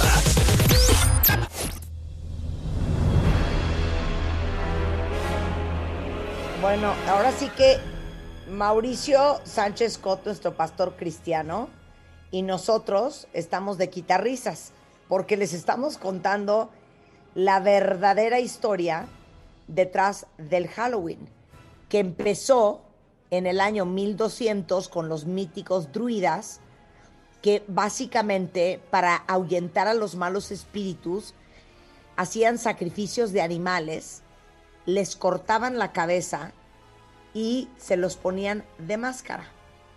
Y no conforme con eso, el trick or treat, smell my feet, viene de que iban de casa en casa buscando a uno de los hijos de los de la aldea para sacrificarlos. Ahora, ¿cómo llegó el Halloween a nosotros? Vas, Mauricio. Bueno, cuando, los, cuando el imperio romano conquista a los celtas y descubren sus tradiciones y particularmente esta tradición de horror, de espanto, dicen, bueno, esto hay que erradicarlo, hay que, hay que borrar esta tradición. Y entonces sustituyen la fiesta Samhain por la fiesta Pomona, que era una diosa de manzanas y de frutos, ¿sí? Una fiesta totalmente lo contrario. Pero la tradición eh, continuó, no la pudieron erradicar, muy, pues sí, muy arraigada en las costumbres de las personas. Bueno, pues ha llegado hasta nuestra época, imagínate. Y más adelante, cuando llega el cristianismo, la iglesia católica, dándose cuenta que seguía esta celebración con sacrificios humanos, con toda esta eh, eh, eh, ritos demoníacos, dice, no, pues sabes qué, ¿qué hacemos? Entonces, históricamente una forma de borrar una tradición es poniendo otra encima. Eso lo han hecho siempre los, los conquistadores. Entonces, lo que hace la Iglesia Católica, ¿sabes qué? Vamos a poner una fiesta patronal, un santo encima de esa celebración. Pero la situación estaba tan tremenda, Marta y Rebeca, que ¿saben cuál es el santo del 31 de octubre? Es la fiesta de todos los santos. O sea, no, es, el, de, San Pedro y el de San... Toda la caballeriza dice, ¿qué hacemos contra una celebración tan brutal? Dice, vamos a necesitar toda la caballería. No dejen a un solo santo fuera. Y ponen el santoral el día de todos los santos. ¿Para qué? Para que cualquiera que fuera tu santo, lo celebraras ese, ese, día en lugar de andar con estas celebraciones mezclándolas con el paganismo. Y, y, eso de todos los santos es All Hallows Day. ¿Sí? Y pero los seguidores a estas tradiciones, dice, nosotros no vamos a celebrar el All Hallows Day, nosotros vamos a celebrar en la noche, en la víspera, y es Hallows Eve, y de ahí viene la palabra Halloween, de la resistencia a... Hallows Eve. Sí. Halloween, que Halloween. De ahí viene Halloween de esta resistencia de decir, mira, mientras ellos hacen su fiestita a sus santos en el día, nosotros en la víspera vamos a seguir celebrando a Samhain y vamos a seguir con los sacrificios y vamos a seguir con los animales y vamos a seguir con toda esta eh, eh, tradición horrenda. Así que así es como se va eh, filtrando el Halloween para llegar a nosotros en este día. Entonces, el mismo nombre, ¿sí? Es una declaración a favor de las tinieblas y en contra de las tradiciones cristianas. Y nuestro país particularmente, pues se declara más del 90% eh, católico. Sí. Y sin embargo, sigue permeando este Halloween. Entonces, la representación está clarísima. Lo único que hicieron fue ahora como caricaturizar la calabacita, que, que, que es calabaza y no nabo, porque ellos usaban un nabo, pero no había en América era difícil cosecharlos, entonces había abundancia de calabazas, por eso cambiaron la calabaza, le pusieron una, cara, una sonrisita, eh, a la calaquita pues también la ponen toda bonita, pero no deja de ser una calaca y no deja de ser una representación de algo que le ha causado y que causó horror y dolor a muchísimas familias, que las llevó a la desesperación y a lo más horrible que un ser humano puede vivir durante muchos siglos. Y eso es lo que estamos representando. No es moral, independientemente ya de las creencias, porque además no es bíblico, pero ni siquiera es moral. Ahora, no queda ahí. Ojalá y quedara, ni siquiera ahí queda, porque resulta que hoy por hoy, en este momento, el día más importante para el calendario satanista resulta ser el 31 de octubre que es el año nuevo para los ocultistas. Y el escritor, el creador de la Biblia satánica, Anton Sandor Lavey, que si tú lo ves en una foto parece sacado de una película de terror ese hombre, parece que está disfrazado, pero no, no está disfrazado, así era él. el sumo sacerdote de Satán, fundador de la iglesia satánica en Estados Unidos, que escribió la Biblia satánica y, y toda la doctrina satánica, establece el año nuevo para los ocultistas el 31 de octubre. O sea, esa misma fecha. Y él dijo, qué bueno que los creyentes permitan a sus hijos celebrar a Satán al menos una vez al año. Estas son palabras de Anton Sander Lavey. Entonces, imagínate de lo que estamos hablando. Cada año, cada año se crean campañas. En Estados Unidos son muy comunes, ahora ya también están en México, acerca de que si tú tienes un gato, un, gato, blanco o un gato negro o un perro blanco o un perro negro, no lo des en adopción en estos meses. La Sociedad Protectora de Animales dice, no den en adopción a sus animalitos todos negros o todos blancos. ya sabemos por qué. Ya sabemos por qué. Y hay campañas eh, televisivas, por internet, por radio, exclusivamente para el Halloween para que cuidemos a nuestros niños.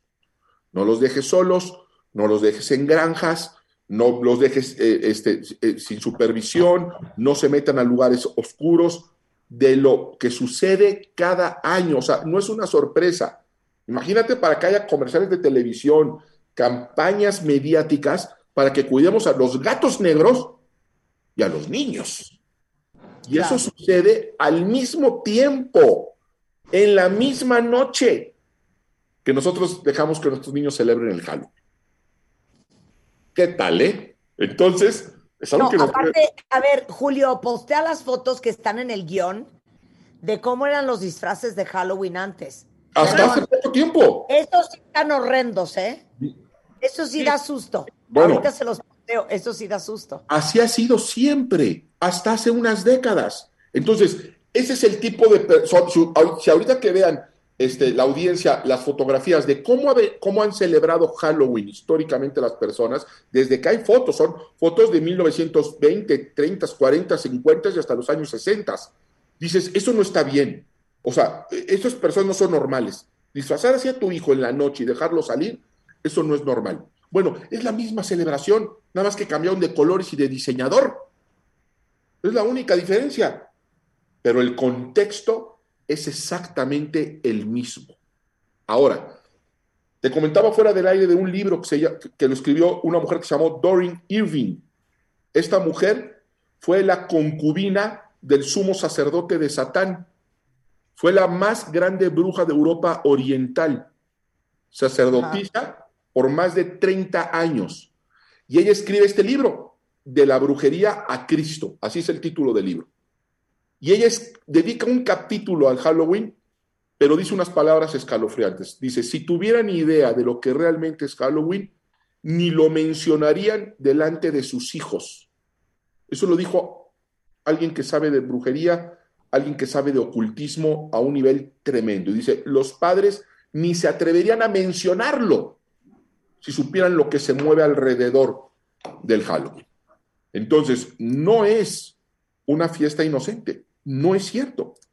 Trae un contexto histórico terrible y cosas terribles suceden en paralelo.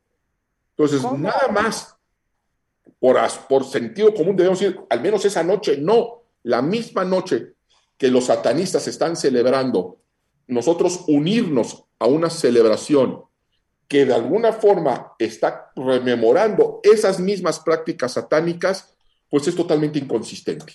Y en una, vuelvo a repetir, han cambiado el disfraz de monstruo o de demonio, pero por un asesino múltiple, por un Jason, por un Freddy Krueger, por, y, le y le ponemos a nuestros hijos un cuchillo ensangrentado. No, pero es que no es sangre, es colorante, pues sí, pero está representando sangre, violencia, asesinato. Creo que no es hacia donde deberíamos estar dirigiendo a nuestros hijos como sociedad. Y como creyentes, la Biblia nos exhorta a no participar en las obras infructuosas. Hay algo que dice la Biblia muy interesante. Dice, ¿qué tiene, qué comunión hay entre la luz y las tinieblas? Así dice la, la Biblia. ¿Qué comunión hay? ¿Cómo puedes tú juntar la luz y las tinieblas? No hay ah. comunión, no hay forma, no hay manera. Bueno, ¿qué tiene que ver un vampiro, un monstruo, un asesino serial con Jesucristo? Nada, no tienen nada que ver. Entonces no puede haber comunión y nosotros estamos tratando de hacerla. Entonces, esos son los datos y ahí están. Y mucha gente dirá, ¿por qué lo que se dice? No, es que es una tradición. Bueno, no es una tradición cristiana, no es una tradición católica y no todas las tradiciones son buenas tradiciones. No, aquí había la polémica, yo creo que la más grande polémica era por qué celebrar una, eh, un ritual, entre, entre comillas, gringo, ¿no? O sea, ¿por qué Halloween? Si el Halloween, no, tampoco es gringo. No, ni es gringo. exactamente, tampoco viene de, de, allá. Y aquí como que se mezcla un poco, eh, Mauricio, aquí se mezcla el Día de Muertos, el Día de Todos los Santos, más el 31, que es el, la Noche de Brujas, ¿no? Entonces, aquí pedimos mi calaverita, ¿no? Y a veces pedimos Halloween con J y con G, así lo escribimos. queremos Halloween, queremos Halloween, ¿no? Pero evidentemente, claro, con total desconocimiento de lo que representaba este ritual eh, en, en los celtas, ¿sabes? Y lo que viene ahora, hoy, o sea, lo que representa para nosotros, ¿no? Para, para los papás es que se diviertan un rato los chavitos, que toquen las puertas y se llenen de dulces, ¿no? ¿Sabes? Considerando, y vuelvo a lo mismo, que es una noche peligrosa. Y eso lo sabe cualquier persona, cualquier asociación que se dedica a cuidar niños y cualquier sociedad protectora de animales. Es una noche peligrosa que celebra las tinieblas, que tiene un contexto horrorífico, que vuelvo a repetir, le causó un horror a muchas familias durante muchos siglos y nosotros no deberíamos estar siendo partícipes eh, de eso. No de alguna manera movemos energías, ¿no? Con conocimiento o desconocimiento, pues se movieran ciertas energías ahí, ¿sabes? hay, gente, hay, gente, que no cree, hay gente que sí cree, vuelvo a repetir, vivimos en una, en, en una nación creyente, ¿sí? Y la Biblia es claro, eso pregúntenselo al sacerdote de su parroquia o a su pastor. La Biblia es puntual en eso, no participen en las obras infructuosas de las tinieblas. El Halloween no tiene que ver con la luz, no tiene que ver con ángeles, no tiene que ver con Dios, tiene que ver con todo lo que, lo que está relacionado con las tinieblas. Sí, y, tal es el desconocimiento que haces una fiesta de disfraces en donde quieres monstruos y te llega alguien disfrazado de Bob Esponja y dices, ¿qué pasó? O de la chilindrina o el chavo, o de la chilindrina o el chavo, ¿me explicó? O el, vaquero con un paliacate en la garganta. Y, no es tampoco que estemos en contra de, de, los disfraces. Te puedes disfrazar, pero de monstruo, de asesino serial, de en esa noche, pues está raro. Hay una inconsistencia en ello. Y te digo, los dos argumentos a favor es, ay, es que es muy bonito. ¿Bonito? ¿Qué tiene bonito? No tiene nada de bonito. A ver, regrésate al tiempo y que te encuentres un papá que le sacrificaron a su hijo, a su hija, para, que, para ver, a ver si es bonito. No, es de, es, de, es de mal gusto, es horrenda la historia. Y dos, no, pues es que es una tradición. No, no es una eh, tradición del pueblo eh, cristiano, no es una tradición de un creyente, no es una tradición de, eh, de nosotros. Y no todas las tradiciones son buenas. Tradición es aquello que se va pasando de generación en generación. Claro. Hay tradiciones que se han ido pasando y que no por eso son buenas. Y hay, y hay cosas que no son tradiciones y que quizá deberían de empezar a ser tradiciones. Deberíamos empezar a adoptarlas. Por eso, Mauricio, pregunta, ¿podemos celebrar Navidad? Esa es una muy buena pregunta. Por supuesto. ¿Por qué? ¿por qué? Porque es una buena tradición. Es una hermosa tradición. Estamos, estamos celebrando el nacimiento de Jesús. Y hay quien dice, no, pero es que antes era una fiesta pagana. Sí, es verdad. Antes era una fiesta pagana y el cristianismo puso, justo lo que estábamos hablando, una celebración ahí. Pero es una bonita tradición. Ahora, hay quien dice, pero es que ese día no nació Jesús. Tampoco el 10 de mayo nació tu mamá y la celebramos el 10 de mayo.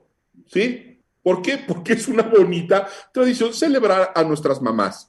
Entonces, hay Pero también la tradición de poner los altares me parece a mí una bonita tradición, ¿no? Poner el altar, honrar a los muertos, ¿sabes? Eh, ponerles las cosas preferidas que pudieron aquí en la tierra disfrutar y que ya no, y esperan que sí lleguen, lo vuelvan a disfrutar desde el más allá, que es también una historia medio macabra. Y te digo medio macabra porque todavía se hace y se hace 100% creyendo en este rito y en esta tradición. Yo fui a una cena en donde éramos tres y los demás eran muertos y estaba puesta la mesa y habían, y habían 12 servicios en la mesa para sentarnos porque en un momento iban a bajar todos los muertos de esta familia. ¡Qué miedo! Ir con nosotros, por supuesto, ¿sabes lo que hice? Dije, perdón, perdón, me estoy, me estoy sintiendo un poquito mal, los dejo y me fui. Yo no entré a esa tradición tampoco, que también son un poco... pues, Bueno, por eso, Rebeca. Respetables. Quiero ¿no? hacerle una pregunta a Mauricio. Thanksgiving. También. Una hermosísima tradición, dar gracias a Dios por las cosas recibidas. Ahora, ahora, cada quien tiene el derecho de celebrar lo que quiera, pero tenemos que saber que estamos celebrando. Eso es Claro. todo. Y, y- y si vas a mezclar, pues saber que estás mezclando Halloween con Día de Muertos y que lo estás mezclando con una doctrina cristiana, si es que eres cristiano o si eres, o si eres creyente. Y entonces separar. ¿Por qué? Porque en la ignorancia siempre va a haber pérdida. En el conocimiento siempre va a haber libertad. Jesucristo dijo, conoceréis la verdad y la verdad os hará libres. Mahoma dijo, la clave de la liberación es el conocimiento. Entonces, si no conocemos y andamos mezclando cosas que son contrarias a nuestros valores, ahí hay un problema. Ahí es donde hay un problema. Y creo que eso sucede mucho con el Halloween. Bueno, pues ya lo dijo el pastor, ¿eh? Así es que, si se van a disfrazar, es bajo sus propias consecuencias. si se van a disfrazar, tenemos que eh, evaluar si realmente creemos en lo que la Biblia dice. Porque Ok, si me queremos puedo disfrazar mañana de un disfraz que me quiero hacer, como Victorian Gothic. Pero explica, explica. A ver, explícanos, ¿no? Pues explícanos. Victoriana, victoriana y de negro. Sí, gótica. Bueno, me no. voy a disfrazar y te voy a mandar una foto. Y me disfrute y va a darme una Es foto. Ahora, Muy bien, finalmente, muy mal. Otra vez. finalmente va a terminar siendo una, una cuestión de conciencia. Nosotros como creyentes eh, eh, eh, lo vemos de la siguiente forma. La muerte, la muerte y todo lo que tiene que ver con la muerte es una derivación del pecado del hombre. Jesucristo vino a morir por nosotros en una cruz, en un tormento, en un calvario, para derrotar a la muerte.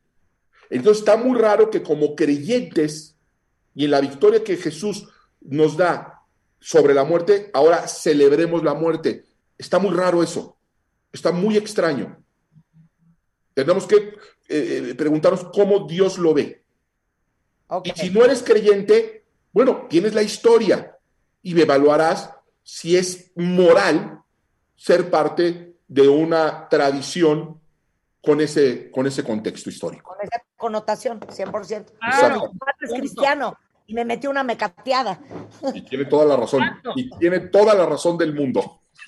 Te quiero, Mao. Un placer tenerte aquí siempre. Muchas gracias. ¿Vas a dar, vas a dar este servicio el domingo? Sí, el domingo los espero ahí. Métanse a, la- a, a- a- a nuestra página. En, en Twitter me pueden contactar, que es la forma más rápida y más fácil, arroba Mauricio S. Scott. Va a dar mucho gusto darles la bienvenida. Muchas gracias a ustedes. Siempre es un placer compartir. Que Dios las bendiga abundantemente. Te mando un gran beso. Es Mauricio S. Scott en Twitter por si quieren conectar con él. Con esto hacemos una pausa. Regresando, ¿cómo se hacen? ¿Cómo, cómo, es, cómo es ser charro? No tengo idea, cuentavientes, pero se me hace súper interesante que todos aprendamos. Y vamos a cerrar el programa del día de hoy con música. Parcells is in the house. Marta de Baile Everywhere. Síguenos en Facebook como Marta de Baile y en Twitter, arroba Marta de Baile. A ver, cuentavientes, agárrense de lo que les voy a contar ahorita, porque se van a quedar locos y van a correr por un centímetro. El otro día estaba platicando con una amiga y me decía, oye hija, tú que todo sabes, ¿has oído este cuento de que si estás panzón, o sea, si toda la grasa la tienes acumulada, no en la cadera, no en la nalga, no en la chichi, no en la pierna, no en el brazo, sino en la panza. es peligrosísimo. Entonces yo, eh, Ricardo, le empecé a echar un rollo de lo que yo he aprendido de, sí, hija, porque esa grasa está metida dentro de todos los órganos. Entonces, ahorita tú les explicas de manera profesional lo que yo le traté de explicar a esta amiga y me enfrasqué media hora con ese tema. Y de hecho hay hasta como medidas, ¿no? En centímetros para hombres y para mujeres. Pero como ustedes ya saben, México tiene un problema de sobrepeso. Ocupamos el segundo lugar a nivel mundial en obesidad en adultos, el cuarto lugar en obesidad infantil. Eso quiere decir que 8 de cada 10 mexicanos tienen sobrepeso u obesidad. Y eso no es todo. Ahí les va este dato para que se jalen los pelos de la cabeza. Los mexicanos hemos aumentado durante la pandemia en promedio 8.5 kilos. Ya olvídense del tema de la vanidad y de la estética. Es un tema de salud. De ahí viene también los problemas cardiovasculares, la diabetes, las enfermedades cardíacas, cerebrovasculares, la presión alta. Eh, y como ya hemos platicado mucho en el programa, como la grasa se almacena alrededor de los órganos, puede no notarse tanto como la grasa del brazo, de la nalga, de la pierna, pero es la peor y les traje al especialista en genética de la Universidad de Glasgow en Escocia, que por cierto, Ricardo, he estado en Glasgow, no creer la belleza, es el doctor Ricardo Guzmán Rodríguez, que aparte es gerente médico, médico de Laboratorios Columbia. Bienvenido, Ricardo. Muchas gracias, Marta. Un gusto estar en tu programa. ¿Verdad que le expliqué bastante bien a mi amiga el tema de la grasa visceral? Definitivamente, Marta. Sí, sí, sí. O sea, como bien dijiste, sí tenemos un verdadero problema en este país y vamos, no creo que sea eh, único en México. El problema del sobrepeso y obesidad es un problema global. Eh, y sí, definitivamente está asociado con las enfermedades que tú mencionaste, enfermedades cardiovasculares, enfermedades cerebrovasculares, y es esa grasa que se acumula precisamente en lo que comentas, en los órganos, en el hígado. Seguramente has escuchado por ahí el famoso hígado grasa, el corazón obviamente también cubierto de grasa. Y simple y sencillamente hace una diferencia en cuanto a esa famosa grasita que tenemos debajo de la piel, la grasa subcutánea, ¿no? ¿Por qué? Porque desde el punto de vista, vamos a decir, metabólico o de cómo actúa, es completamente diferente la grasa que se nos pega al órgano, ¿no? Claro. Y es más, te voy a hacer una pregunta, tú que eres genetista, me gusta decir, de la Universidad de Glasgow en Escocia. A ver, ¿por qué se acumula la grasa en diferentes partes del cuerpo, en diferentes personas? Porque luego, la segunda parte de la pregunta es, no es lo mismo estar nalgona o caderona que traer una panza infernal. Exacto. A ver, va. Sí. Fíjate que em, creo que el problema del sobrepeso y obesidad es un problema mucho, muy complejo. Es multifactorial. Esto es, hay factores, como bien lo dijiste, genéticos, ¿no? tenemos una predisposición genética, ¿no? Como raza, ¿no? Ya de por sí. Y obviamente combinado con nuestros factores ambientales, que es la mala alimentación, el sedentarismo, ¿no? que es clásico en nosotros, y pues esto hace que se vaya acumulando esta grasa. Eh, y muy importante los factores hormonales, que como bien dices, en la mujer tenemos esa obesidad que algunos expertos le llaman la famosa obesidad tipo pera, ¿no? que se acumula en las caderas, en los muslos, versus la obesidad del hombre, la obesidad tipo manzana, es totalmente obesidad central. Y esto obviamente es más peligroso que la cadera gorda o que los muslos. Es, es, peor, es, es, mejor ser nalgona que ser panzón. Exacto. Es raro ver a un hombre que subió 10 kilos y lo ves más nalcón o lo ves más caderón. Todo se le fue a la panza y a las chichis y a los brazos, ¿no? Exacto. Sí. Oye, entonces dime una cosa, hablando de genética, ¿Cuál es la predisposición genética de la grasa en los mexicanos? Fíjate que no hay tal cual un porcentaje, simple y sencillamente hay una predisposición eh, y esto es por un gen que se llama por ahí gen eh, ahorrador.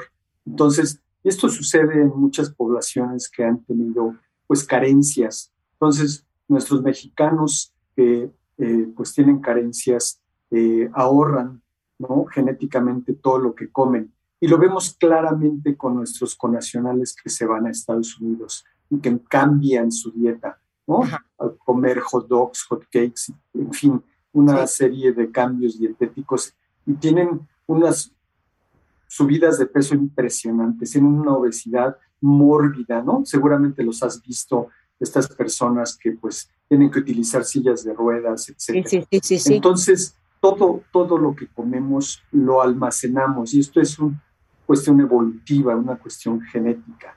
Entonces, eh, aunado a... déjame entender esto. Los mexicanos tenemos un gen ahorrador. O sea, genéticamente el cuerpo de los mexicanos gusta mucho del ahorro de grasa. Así es, Marta. Sí. Y me imagino que no es así, estoy pensando en otras poblaciones. Eh, los japoneses no han de tener ese gen.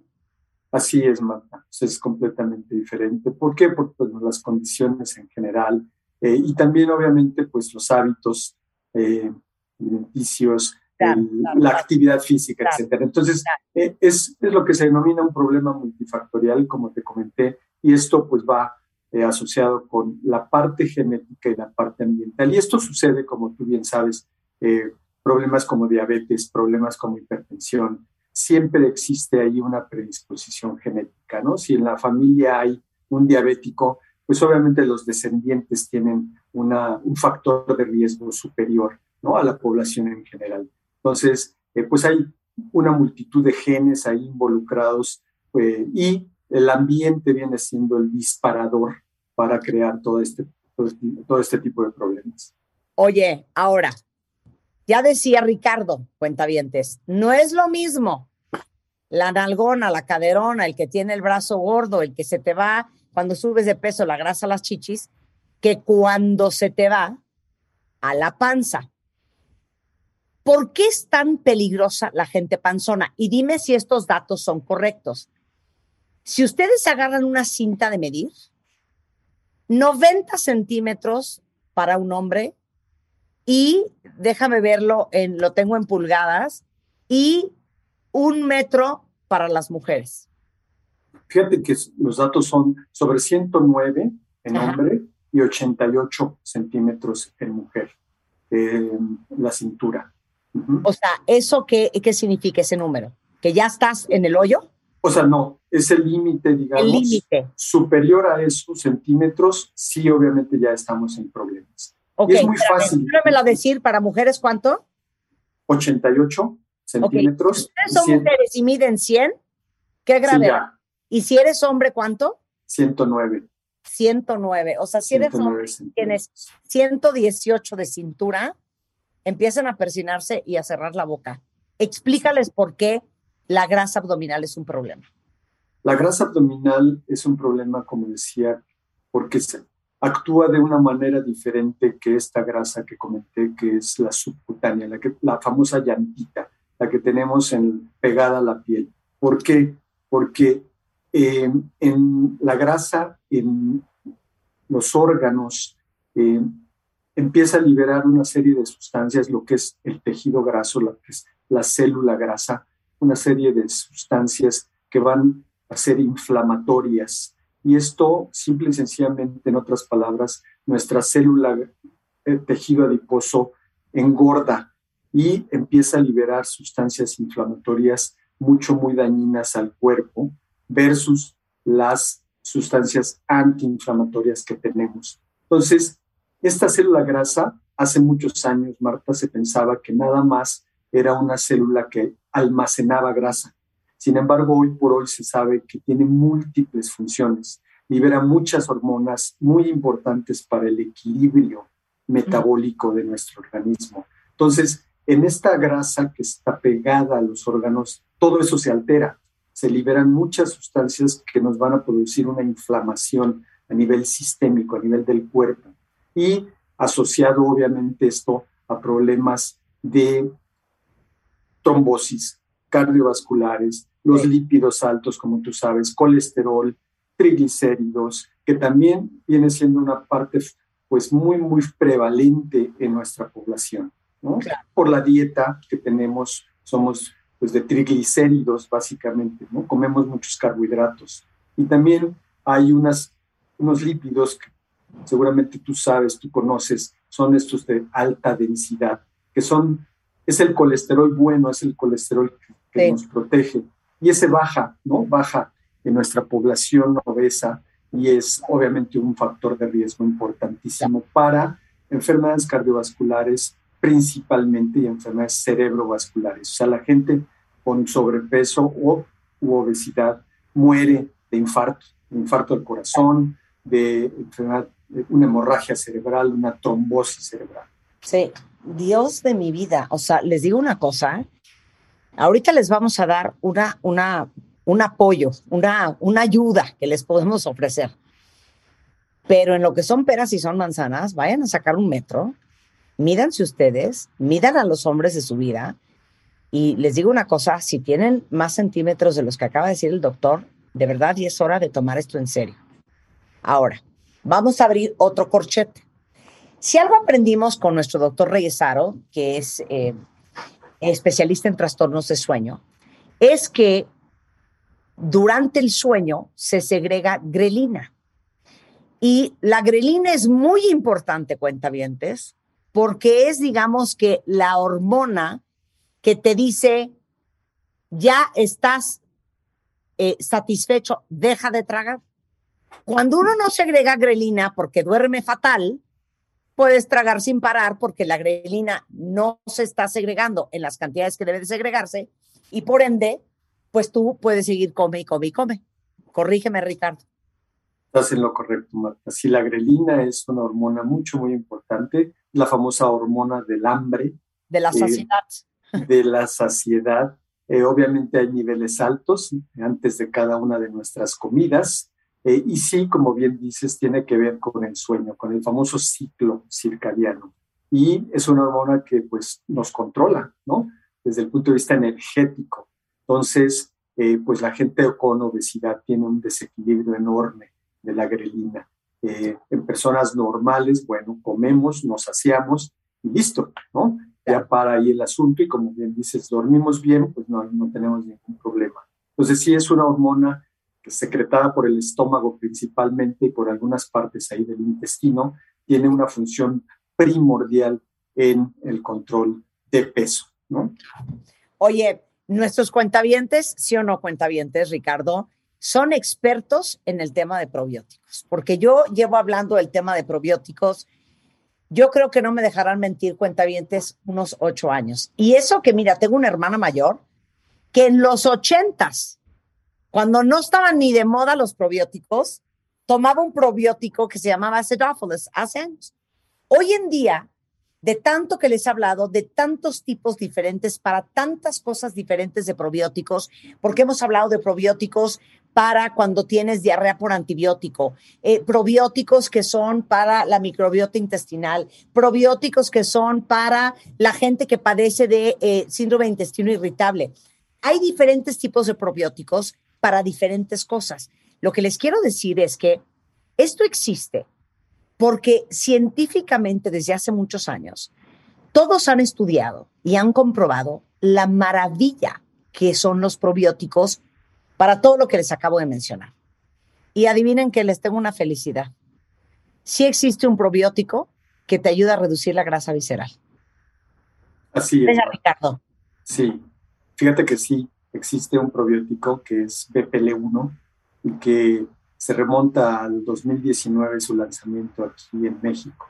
Y es una investigación mucho, muy interesante, eh, salida de un cepario en España que se dedica a eso, al desarrollo de probióticos.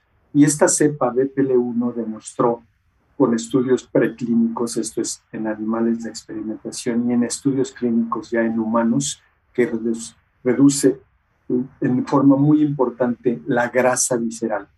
Adicional a esto, mejora los niveles de grelina, disminuye los niveles de grelina, por ejemplo.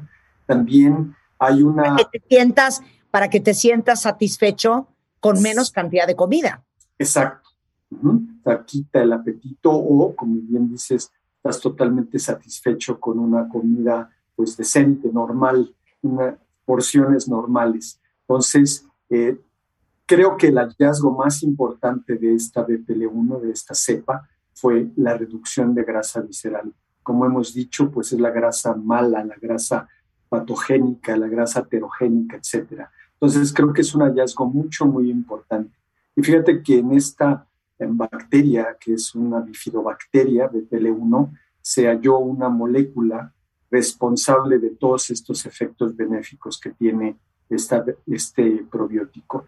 Em, disminución de grasa visceral, disminución de grelina, aumento de adiponectina. Esta adiponectina es otra hormona mucho, muy importante para el control metabólico. Tiene un efecto antioxidante. Tú sabes que la persona obesa se, pues tiene muchos radicales libres, libres se oxida, ¿no? En otras palabras. Entonces, demostró un efecto antioxidante y un efecto antiinflamatorio, como te decía, con efectos mucho, muy positivos en las personas que ya lo, pues, lo han consumido. Estoy leyendo aquí en este estudio que favorece el índice de masa, de masa corporal y la circunferencia de la cintura. Sí. Fíjate que eh, en los estudios clínicos demostró una disminución de menos 1.75 centímetros de eh, circunferencia de cintura y el índice de masa corporal y la disminución de la grasa visceral fue de 3.66 centímetros, algo mucho, muy significativo. Muy significativo. Es que, o sea, yo necesito mandar ahorita a comprar 26 cajas. Oye, pero aparte estoy viendo una cosa, porque hace poco estaba hablando del tema de la obesidad infantil también. Sí. Eh, y, lo increíble que es el sistema de alimentación aquí por la cantidad de azúcar que le meten en la comida eh, procesada a los niños, que esta cepa, este probiótico BPL1, para que se acuerden esas siglas, B de, B de burro, P de Pedro, L1, la pueden tomar a partir de los cinco años de edad. Así es. Sí, sí. Como bien dijiste al inicio del programa, tenemos un problema también a nivel pediátrico, ¿no? De sobrepeso y obesidad. Y eh, la indicación que tenemos a partir de cinco años es con base en un certificado que se denomina GRAS, que por sus siglas en inglés es, eh, significa seguro eh, para consumo. Generally recognized as safe. Que lo Así es. y lo da la FDA entonces es un producto para consumo humano a cualquier edad. Eh, de hecho, te puedo comentar que en algunos otros países, bueno, específicamente España, hay una leche para bebés a partir de un año. Entonces, habla de la seguridad completa de este probiótico. A partir de cinco años lo pueden utilizar sin ningún problema, sin ningún efecto secundario. No tiene maltodextrina, no tiene gluten, sin efectos secundarios, totalmente seguro. Ok, entonces es una cápsula diaria con los alimentos. Sí. Y mínimo se lo toman tres meses. Así es. O me puedo seguir como gorda en tobogán y me lo sigo tomando. Te puedes seguir tomándolo, Marta, sin ningún problema. Lo, lo estamos indicando por tres meses con base en los estudios clínicos que tenemos. Sin embargo, lo puedes tomar continuamente sin ningún problema. Sabemos que el problema de obesidad no es un problema de tres meses, entonces sin ningún pendiente pueden uno tomarlo continuamente. Ok, ahora, eh, yo literal llego y pido, ¿me da el probiótico BPL1? Fíjate que Marta, eh, BPL1 está contenido en un producto que se llama Microbiot Fit. Microbiot, ok. Microbiot de microbiota FIT, FIT, F-I-T. oye, para mandar a comprarlo ahorita, Ricardo, se lo voy a decir a mi casa, a mis empleados, a todo mundo. Microbiot Fit. Fit, sí, así es. Y es una cápsula diaria con alimento lo pueden dar a sus hijos a partir de los cinco años. Mínimo hay que tomárselo tres meses. Exactamente. Sí. Bueno, pues sabes que yo te agradezco que te hayas tomado el tiempo de venirnos a contar, porque luego estos hallazgos de la ciencia, a veces uno no se entera. Mira, salió en el 2019 y ya estamos en 2021. Ya llevaríamos dos años tomándonos el microbiota de ventaja, pero pues empecemos ya. Y acuérdense las medidas que les dijo eh, el doctor Guzmán. Si ustedes son mujeres y la cintura les mide más de 88. Y si son hombres y su cintura mide más de 109. Y fíjate, otra medida, perdón Marta, muy fácil es el índice de masa corporal. O sea, es el peso que tenemos sobre, dividido entre la estatura al cuadrado. Eso es muy fácil de hacer. Si mido 1,70, 1,70 por 1,70 nos da un número y cuánto pesamos. El peso dividido entre esa estatura al cuadrado nos da el índice de masa corporal. Si tenemos más de 25, estamos hablando de sobrepeso hasta 29.9. Si hablamos de 30 hacia arriba, estamos hablando de que ya estamos con obesidad. Ok, pues ya lo oyeron. Entonces corran, se llama Microbiot Fit. Sí, así es, Marta. Sensacional. Ricardo, un placer hablar contigo y gracias por esta conversación tan interesante que espero que después de lo que oyeron cuentavientes les ayudemos a darle vuelta a su salud. Un abrazo. Fue, un gusto estar contigo, Marta. Igual, gracias. Hasta luego, gracias. Suscríbete a Marta de Baile en YouTube. No te pierdas los de Baile Minutos, de Baile Talks y conoce más de Marta de Baile y nuestros especialistas. Marta de Baile. Everywhere. Everywhere. Estamos de regreso en W Radio. A ver, échate el grito, Rebeca.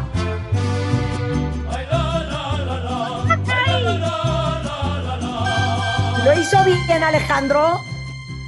Sí, bueno, pues todo el que grite de alegría y grite por México siempre estará bien hecho a su estilo, ¿no? A ver, otra vez, Rebeca, otra oportunidad. A ver, va. Suelta la rulo, la rola. Que yo la oiga para que me prenda.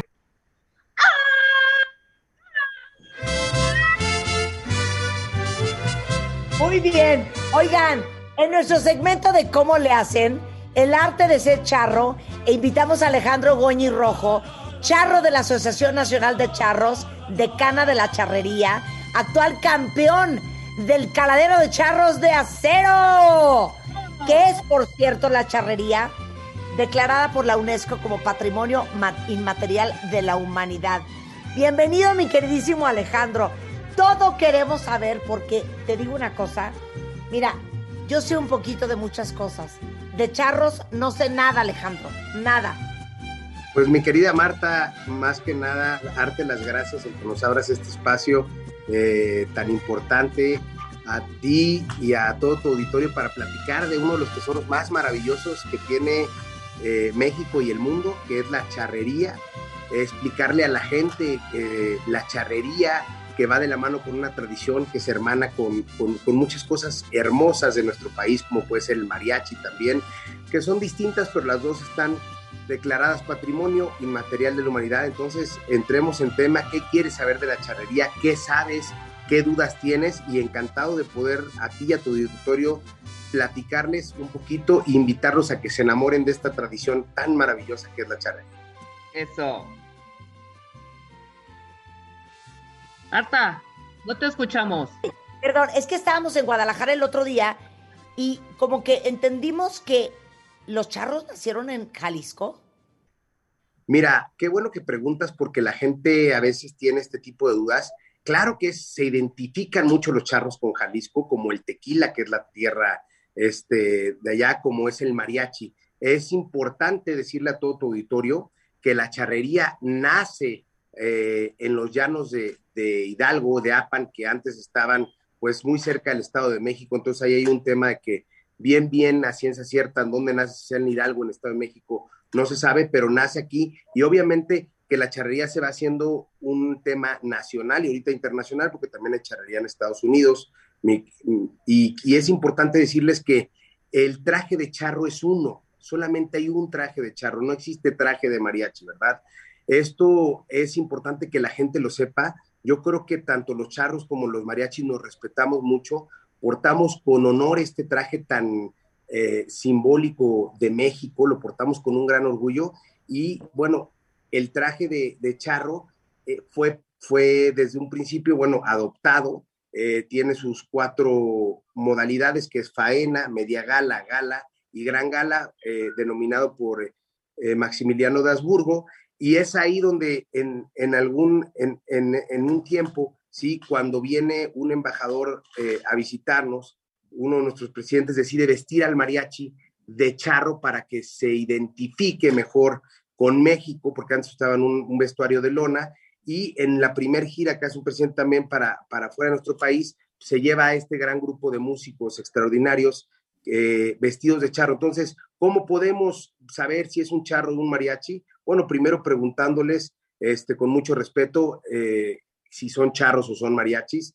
Existe una peculiaridad que es en el sombrero, que es el de charro tiene cuatro pedradas y el mariachi normalmente usa de dos. Pero cabe mencionar que también hay muchos charros que son músicos que nos representan ante el mundo, a los cuales les mandamos un abrazo, un abrazo y una, un agradecimiento por por representarnos tan bonito, como dejar de mencionar a don Vicente Fernández, a quien le mandamos un abrazo y esperamos su pronto, pronta recuperación, que es un extraordinario eh, exponente de la música mexicana, pero también tuvo la oportunidad de quedar campeón nacional en la suerte de cala de caballo en uno de los congresos que hizo ahí en su casa en, Los Tres Potrillos.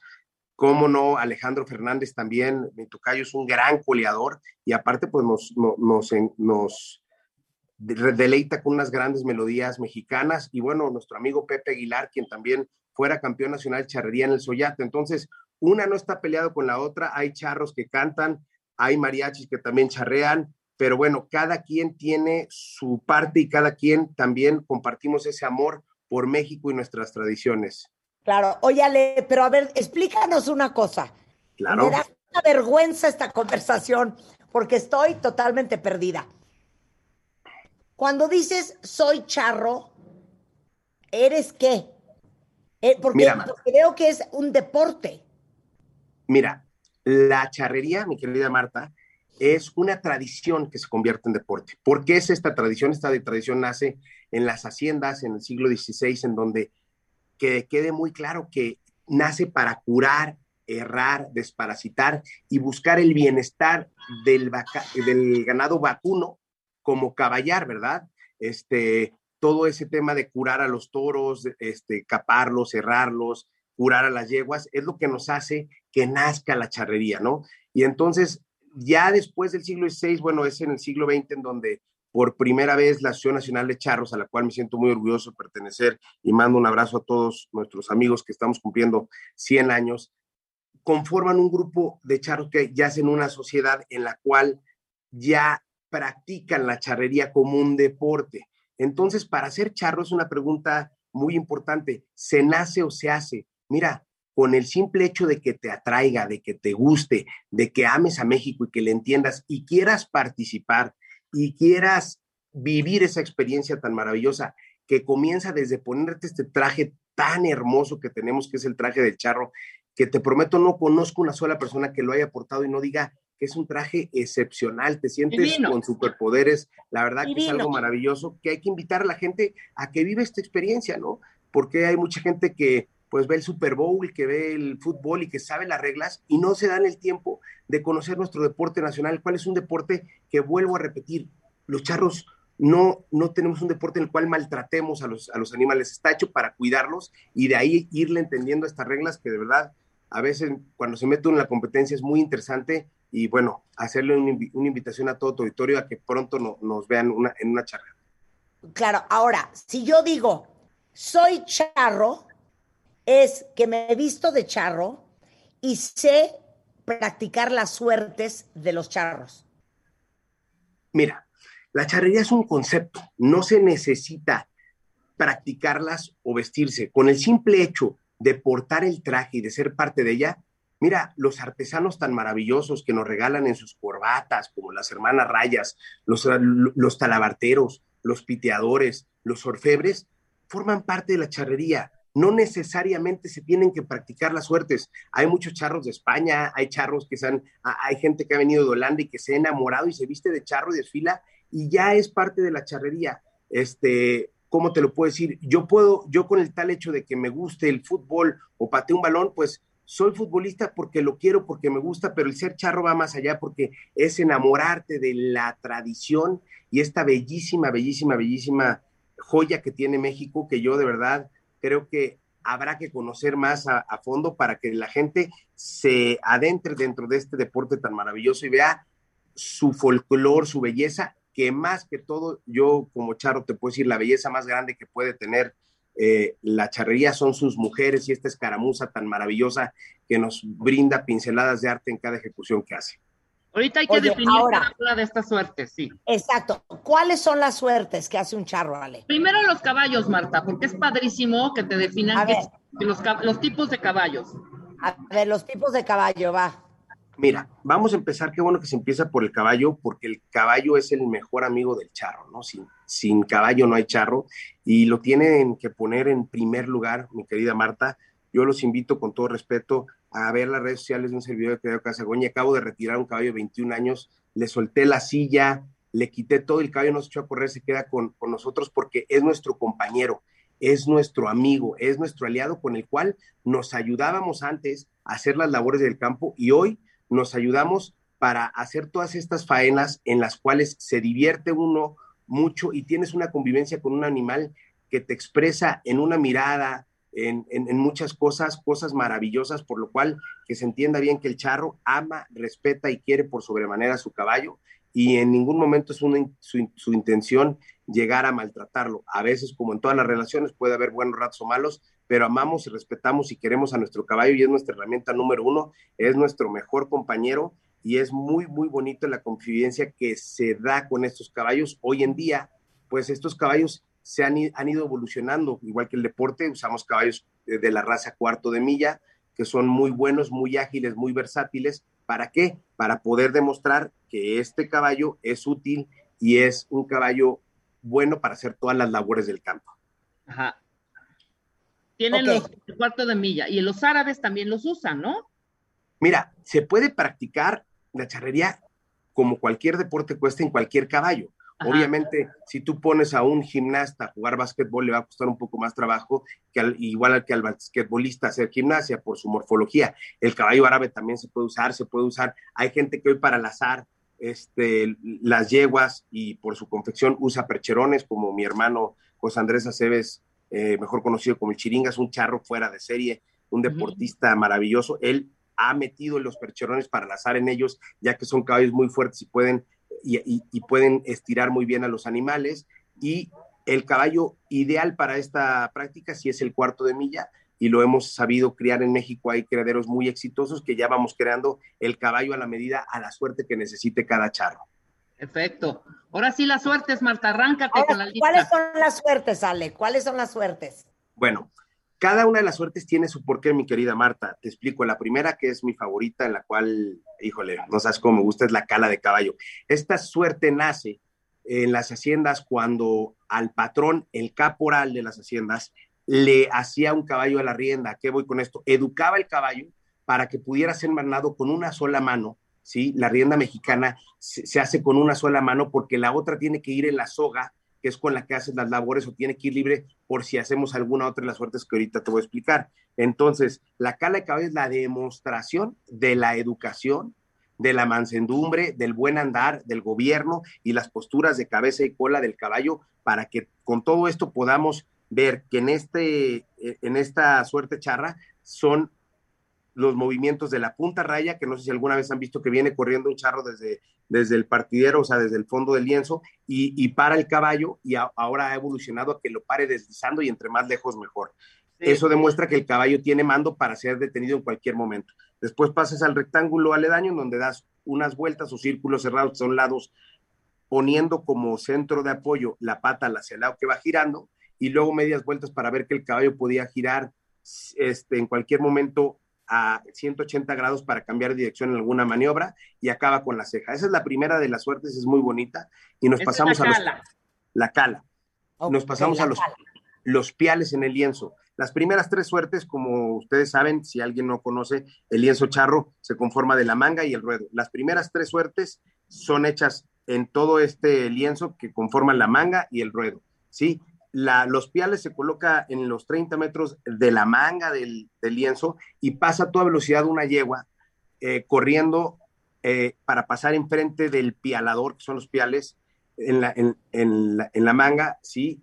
y hay que detenerla, hay que agarrarle las dos patas traseras, no una, no tres. ¿Por qué dos? Porque a la hora de que él junta puede jalar y no le vas a, causar un tirón si lo agarras de una sola pata, no, no vale, no lo cuentas, tienes puntos malos, tiene que ser las dos para detenerlo y una vez que se detiene queda consumada la, la faena y esto era para después llegar, tomar al, al caballo, derribarlo y curarlo, desparasitarlo o errarlo. Esta es una de las suertes más, todas son muy peligrosas, ¿verdad? Ah, ok, pero espérame un segundo, no es maldad eh, eh, estarle jalando las patas y tirarlo.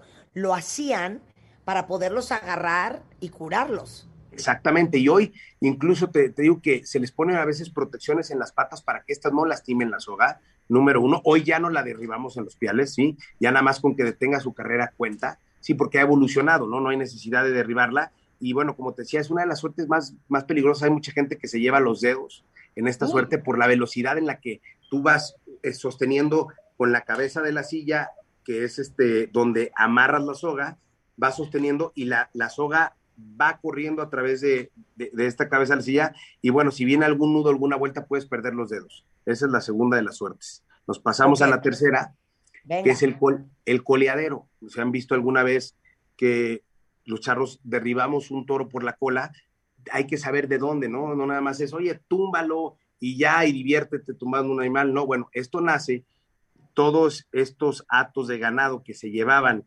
de ciertos puntos de las haciendas a otras a que tomaran agua, a cambiarlos de pastizales, bueno, pues eran arriados por todos estos vaqueros y por el caporal, y en algún momento, ¿sí? Algún toro iba pues dando mucha, mucha lata saliéndose del, de, este ato, y es donde se le ponía sobre un lienzo y se le encarreraba toda carrera para tumbarlo una o dos veces y cansarlo y que entendiera el animal que a la hora que se salía de este grupo de, de, su grupo de animales, pues iba, iba a ser derribado y se cansaba y entonces ya podían llevarlos en paz y, y por buena manera y es una práctica que se utilizaba para efectivamente cansar un poco al toro y que facilitara más la labor del arreo de este, del ganado. Esas son las colas, así se le llama.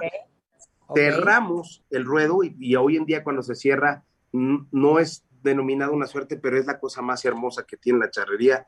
Yo siempre lo digo, lo digo con mucho respeto, que viene la escaramuza, que es un grupo de ocho mujeres, que la escaramuza nace como, un, como un carrusel infantil en la cual todas van montadas a mujeriegas, que es dificilísimo manejar un caballo así, que van todas con un mismo vestido, con un mismo atuendo, con un mismo uniforme para demostrar cómo cruzan y hacen filigranas arriba de los caballos, muy peligroso, y demostrar una de, de las joyas más hermosas que es la escaramuza, que da un espectáculo maravilloso donde ver unas amazonas corriendo a toda velocidad haciendo cruces y eso no es una de las suertes, pero sin duda es una de las partes más emotivas y más bonitas que tiene la charrería como el mundo. La mujer a caballo es una cosa maravillosa y creo que siempre debe de ser, eh, eh, la mujer debe ser muy importante y debe ser nuestro centro en cualquier deporte porque es la difusión para que podamos nosotros tener un deporte familiar. Siempre lo digo que a veces los charros se nos toma a, machistas o a borrachos, pero hay muchos tipos de charros y en lo particular tu servidor piensa que la mujer es lo más bello que tenemos dentro de nuestro deporte y como charro hay que respetarla y darle un lugar preponderante porque la verdad nos da un espectáculo maravilloso y se juega la vida a veces más que los mismos charros. De ahí pasamos. Me, muero por verlas. Ahorita me voy a poner a guriar videos en YouTube para ver la escaramuza. Escaramuza. De ahí pasamos al jineteo de toro. Que el jineteo de toro sí se hacía en las haciendas como diversión. Digamos, cuando se lazaba al toro de la cabeza y de las patas para tumbarlo, errarlo, para estar algún valiente, pues bueno, le ponían un pretal y salía digamos, hacerlo como por diversión. Recordemos que la charrería, ¿sí? Primero eh, es como una práctica en el campo para curar y errar y desparasitar, pero después, entre estas faenas que van encontrando diversión, invitaban de, una hacienda a otra a hacer unas convivencias y una, y una tertulia en la cual, pues bueno, se veía quién era el mejor lazador, el, mejor jinete, y de ahí nace, bueno, el jineteo de toro, que a diferencia, no sé si alguna vez hayas visto jineteadas en Estados Unidos, a diferencia de, Estados Unidos, nosotros es hasta que domines al toro no te puedes bajar si sigue reparando, hasta que deje de reparar y no te tumbe, es cuando te bajas, lo limpias de los pertales y cuenta. De ahí viene lo que dicen la, la suerte más antigua de todas, que es la terna, que depende del lazo de cabeza y el pial de ruedo, que adornado con muchas filigranas hechas por charros, floreando la soga, primero dan un, espectáculo dando este, un floreo de soga muy bonito y después lazan tanto la cabeza como, como las patas del ganado tienen tres oportunidades, entre más rápido lo hagan y con más certeza, mejor puntuación. Y todas estas suertes van sumando una puntuación para ver quién es el equipo campeón, ¿no? Entonces vamos, después de la, de la terna, nos vamos a la jineteada de yegua. La jineteada de yegua, pues es una yegua que nunca ha sido domada, es una yegua salvaje, en la cual un charro con un simple pertal se sube encima de ella y, el, y, y la finalidad es montarte, demostrar que es un buen jinete y domarla a que no a que deje de reparar y la domes y entienda que se acostumbre al peso del jinete. ¿Esto para qué era? Pues bueno, para demostrar que, que cuando se quisiera hacer un caballo a la rienda, pues el jinete podía tener la destreza de permanecer sobre sus domos sin caerse. Viene la siguiente suerte, que es las manganas a pie, que es la única de las suertes charras que se hace con pie a tierra y que también nace de el poder lazar a una yegua, pero ahora de las manos, no únicamente las dos manos delanteras, ¿sí? Y al lazarla corriendo alrededor del ruedo, es donde tú, con, sosteniéndola de tus dos, de las dos manos, puedes derribarla sacando las manos hacia ti y que la, la yegua dé una vuelta y en cuanto a la vuelta llegaba alguien, la detenía, ¿sí? La montaba, la curaba, la erraba o le hacían las labores que, del campo que se pudiese. Después, la siguiente es las manganas a caballo, que es el mismo concepto de las de pies, pero subido arriba de un caballo y se tira de las dos manos delanteras. Es muy importante que si no es de las dos manos delanteras y correctamente sacando las manos hacia un lado para que la yegua gire, digamos como cuando tú vas corriendo y, y te caes y ruedas y te paras, es lo mismo. Si no es hecho de esa manera, tiene infracción y no, y no cuenta la, la mangana. Y bueno, ya la última de las suertes, que sería el paso de la muerte, que es uno de los más, más increíbles y más emocionantes, que es ir de un caballo manso, sin silla, ¿sí? Pasas a brincar un caballo bruto que donde brinques va a reparar, que tienes un grupo de arreadores que te van a ir apoyando para que estos reparos los puedas tener y tu único tu única herramienta para sostenerte es, es, de los de las crines del caballo y de tus piernas. Entonces, la verdad es que el charro se juega la vida ante estas todas suertes, jinetean yeguas de 300, 400 hasta 500 kilos, no nos gusta ser gente abusiva, siempre hay que jugarse la vida con un, con un animal, pues que sea de presencia, que veamos que no estamos nosotros este, llevando ventaja. Y la verdad que eso es de respeto para quienes hacen estas suertes tan maravillosas que al final del día pues es recordar y vivir la tradición de México. Totalmente. Oye, una pregunta. ¿Cuánto cuesta un traje de charro, Ale? esa es una pregunta muy buena, mi querida Marta. Un traje de charro puede variar mucho su, su valor. ¿Por qué? Porque depende de la tela de la, de la cual está hecha. Si tú metes una, se pueden hacer trajes de grandes telas. Yo he visto unos trajes de mi querido don Vicente Fernández, unos casimires de lujo, con unas botonaduras de oro que, bueno, son impresionantes. Y hay trajes muy sencillos, con una tela, pues digamos, muy económica, que, que, pueden variar mucho, pero alrededor de un traje de charro está alrededor de unos, digamos, el más barato de faena, cuatro mil, cinco mil pesos, y de ahí échale para arriba lo que le quieras poner en un traje con bordados, con botonadura de oro, de plata, y la verdad que es una que son unas obras de arte lo que plasman este, hoy los artesanos y los sastres este, en los trajes de charro sigue vivo el sastre sigue la, la, la, sastrería que le hacía a Pedro Infante sus trajes, imagínate, y, todavía nos sigue haciendo favor de hacernos sastres Estrella Morales, y la verdad que hacen unas obras de arte. Oye, bueno, si ustedes quieren saber más sobre el mundo de los charros, este, eh, hay un chorro de información online. En Facebook, Rancho Criadero Casagoñi, Criadero Casagoñi en Instagram, hasta TikTok tienen. Y si quieren ver a Alejandro en todo su esplendor, en YouTube es Alejandro Goñi Rojo. Gracias, Ale, te mandamos un beso. Muchas gracias, Ale. Te agradezco muchísimo tu tiempo, a ti, a tu auditorio. Que Dios los bendiga y no perdemos la oportunidad de vernos pronto en una charreada. Viene el Congreso Nacional en Aguascalientes. Esperemos poder hacer una buena labor y gracias por su tiempo. Que Dios las bendiga y nuevamente aquí estamos a sus órdenes. Gracias. No, gracias, Ale. Oigan, regresando del corte, 12.32 de la tarde, Parcels desde Australia slash Inglaterra are in the house. No se vayan. Escuchas a Marta de Baile por W Radio 96.9. Hacemos una pausa.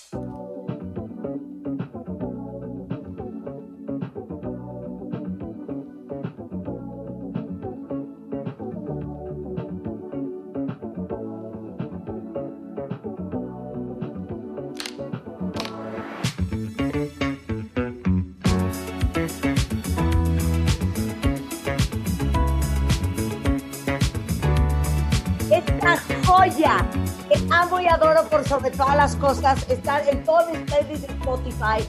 Es del 2017 y se llama Hideout. Y es Parcels.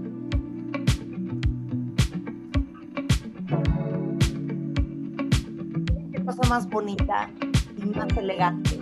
Pero lo más cañón de la armonía es, sin duda alguna, la voz. Escuchen esta joya para los que son fans. I closed the door to all that I am. I called a lie. I told you all I've said.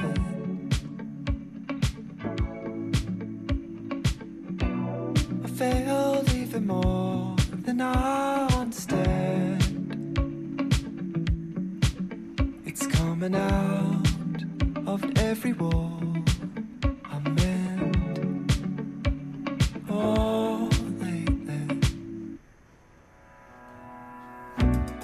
know that I keep my mind on. I know that I keep hiding so long. My love, so long. Cause you know that I keep the heart out. And all that I'm thinking about is Cause you know Bueno, esta joya de canción es una banda, pues como australiana, pero, pero basada en Alemania, que se llama Parcels Cuentavientes, que hoy tenemos el honor de tenerlos. Es una banda integrada por Jules Crummelin, Toto Serret, Noah Hill, Patrick Hetherington y Louis Swain. Y Louis y Toto, que es el de los teclados y el de la batería, están hoy aquí en el programa porque está por sacar eh, un nuevo disco este próximo viernes 5 de noviembre y que se llama Day Slash Night.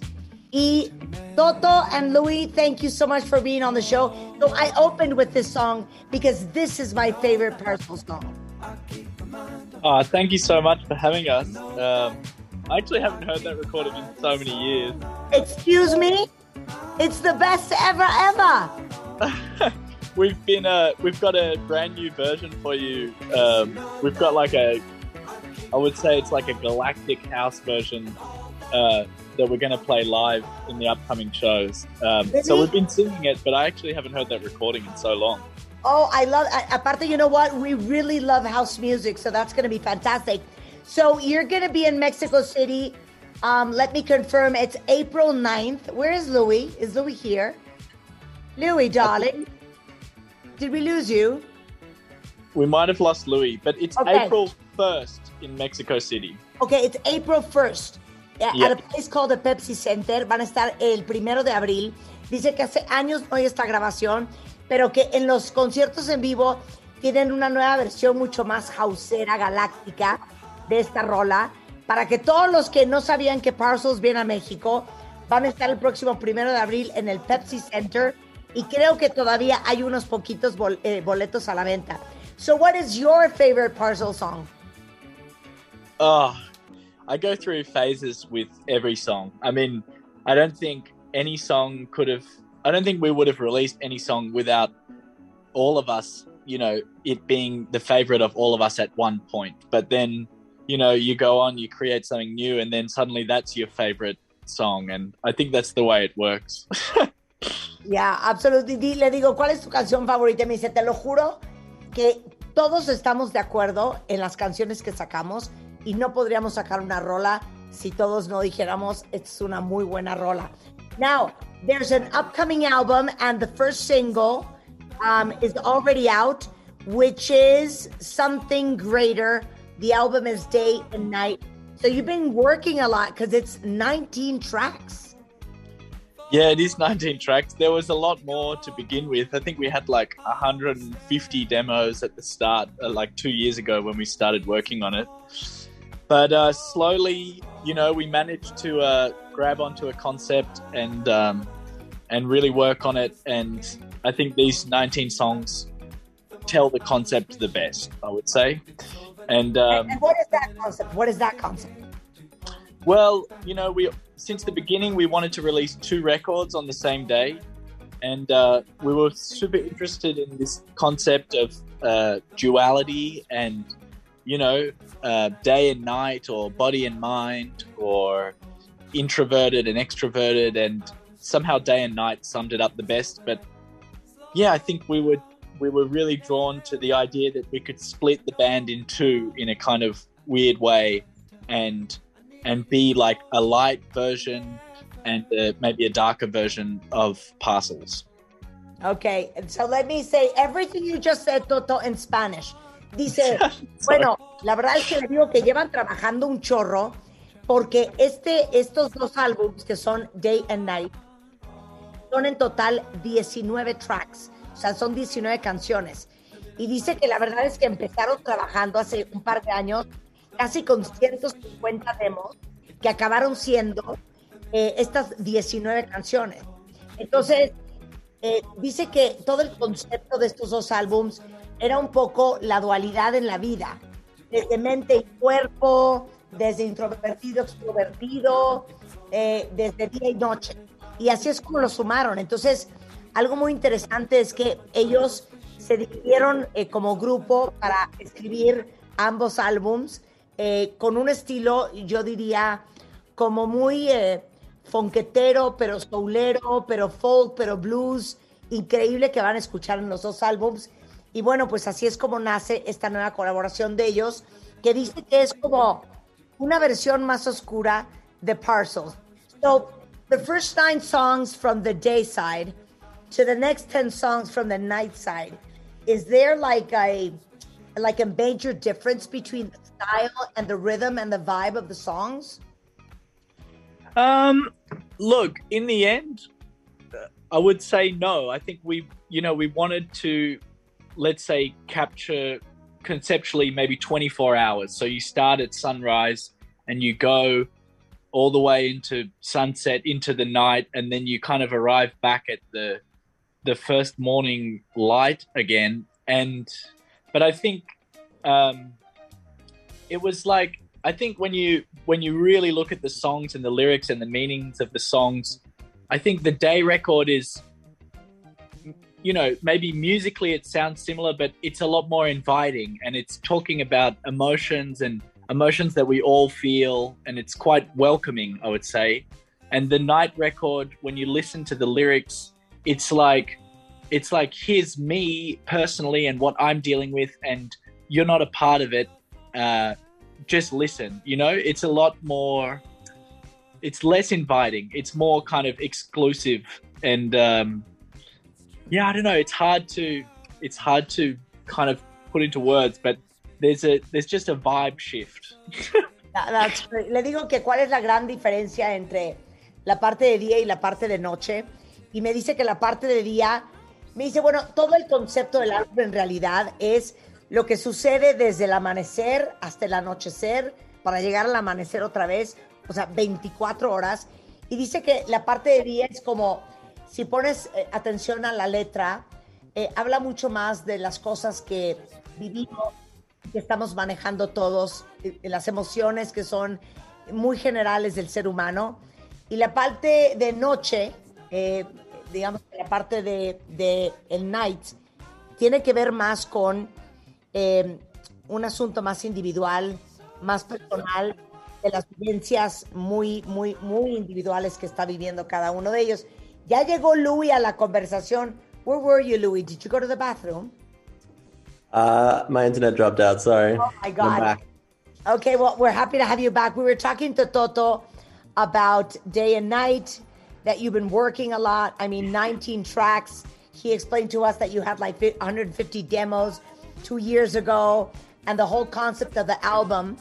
And um, and talk to us about the show because I know that you were going to play at an original venue in Mexico and then that was sold out so fast that they decided to move you guys to a bigger venue, which is the Pepsi Center, which you're playing April 1st. And Toto was telling me that my favorite song, which is Hideout, you have a new galactic, more of a house version that you're going to be playing on the live show. So that's going to be watching you live in this new tour leg. So what what should they expect? Um, can't believe Toto gave our house version of Hideout away. That's not going to be a surprise anymore. No, thank But, you for the um, present, Toto. Don't tell anyone, okay? Um, who knows? It's so far away. We're gonna we're gonna keep practicing. We're gonna try to make it amazing. But it's gonna be the biggest show that we've ever played as a as a band, like our own show. So it's I'm pretty excited for it. So you've been you've been to Mexico before, Yeah, just one time. just one time, because Mexico loves parcels, and and we're a great audience in general. So I'm sure it's going to be. Oh, a- we know. It was it was an incredible show we played. Yeah, it was. So special. Well, well, that's great. So the album is out November 5th, but there's one single that is already out, right? Am I correct? It's something greater? Uh, I think we got four singles out now. Really? Four? Yeah.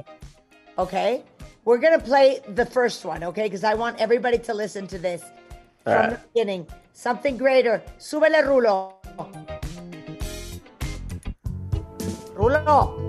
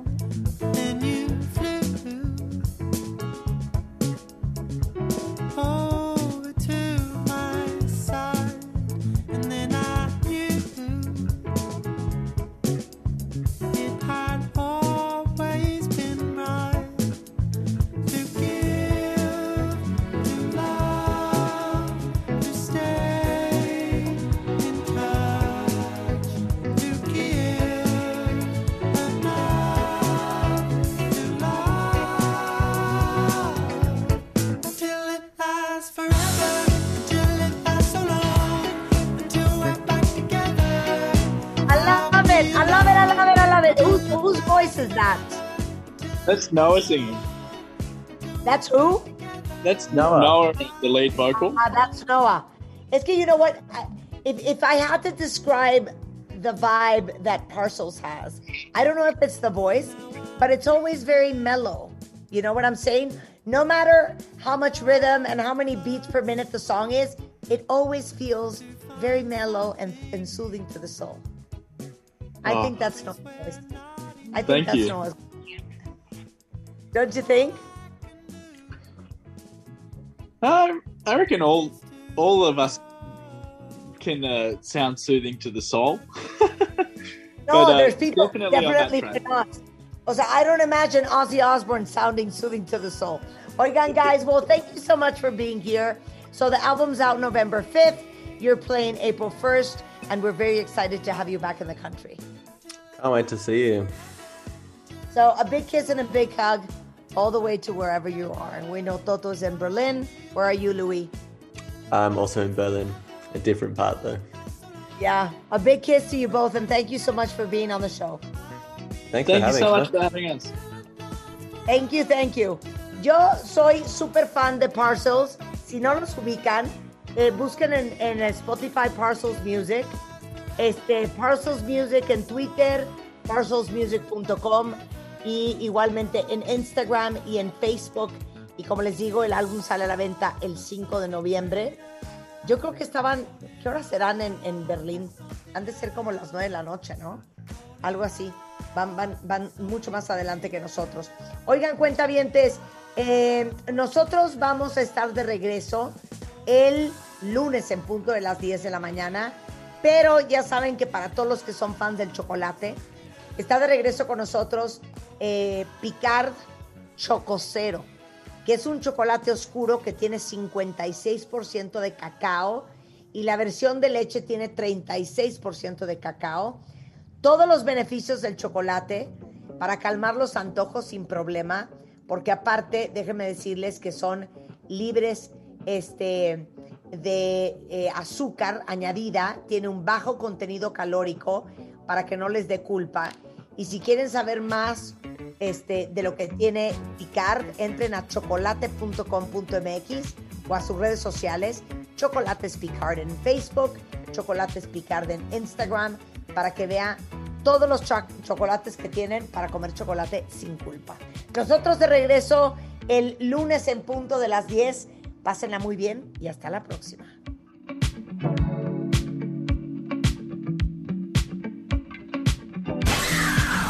Estaba la Catrina muy indignada por no ser de la revista MOA Portada. Buscó y buscó a la de baile con emergencia, pero Marta estaba en casa por contingencia. Estuvo interrogando a todos los cuentavientes, pero de baile no encontró pistas suficientes. La huesuda no quería irse sola y llorando, así que siguió y siguió por las calles rondando, cuando de pronto se encontró a Rebe muy feliz cantando y se olvidó de lo que tanto tiempo estuvo buscando, pues a la manga se ella vio terriblemente desafinando y no dudó en llevársela de los pelos jalando. Manda tu calaverita a radio arroba martadebaile.com. Tienes hasta el domingo 31 de octubre. Calaveritas de baile 2021. Solo por W Radio.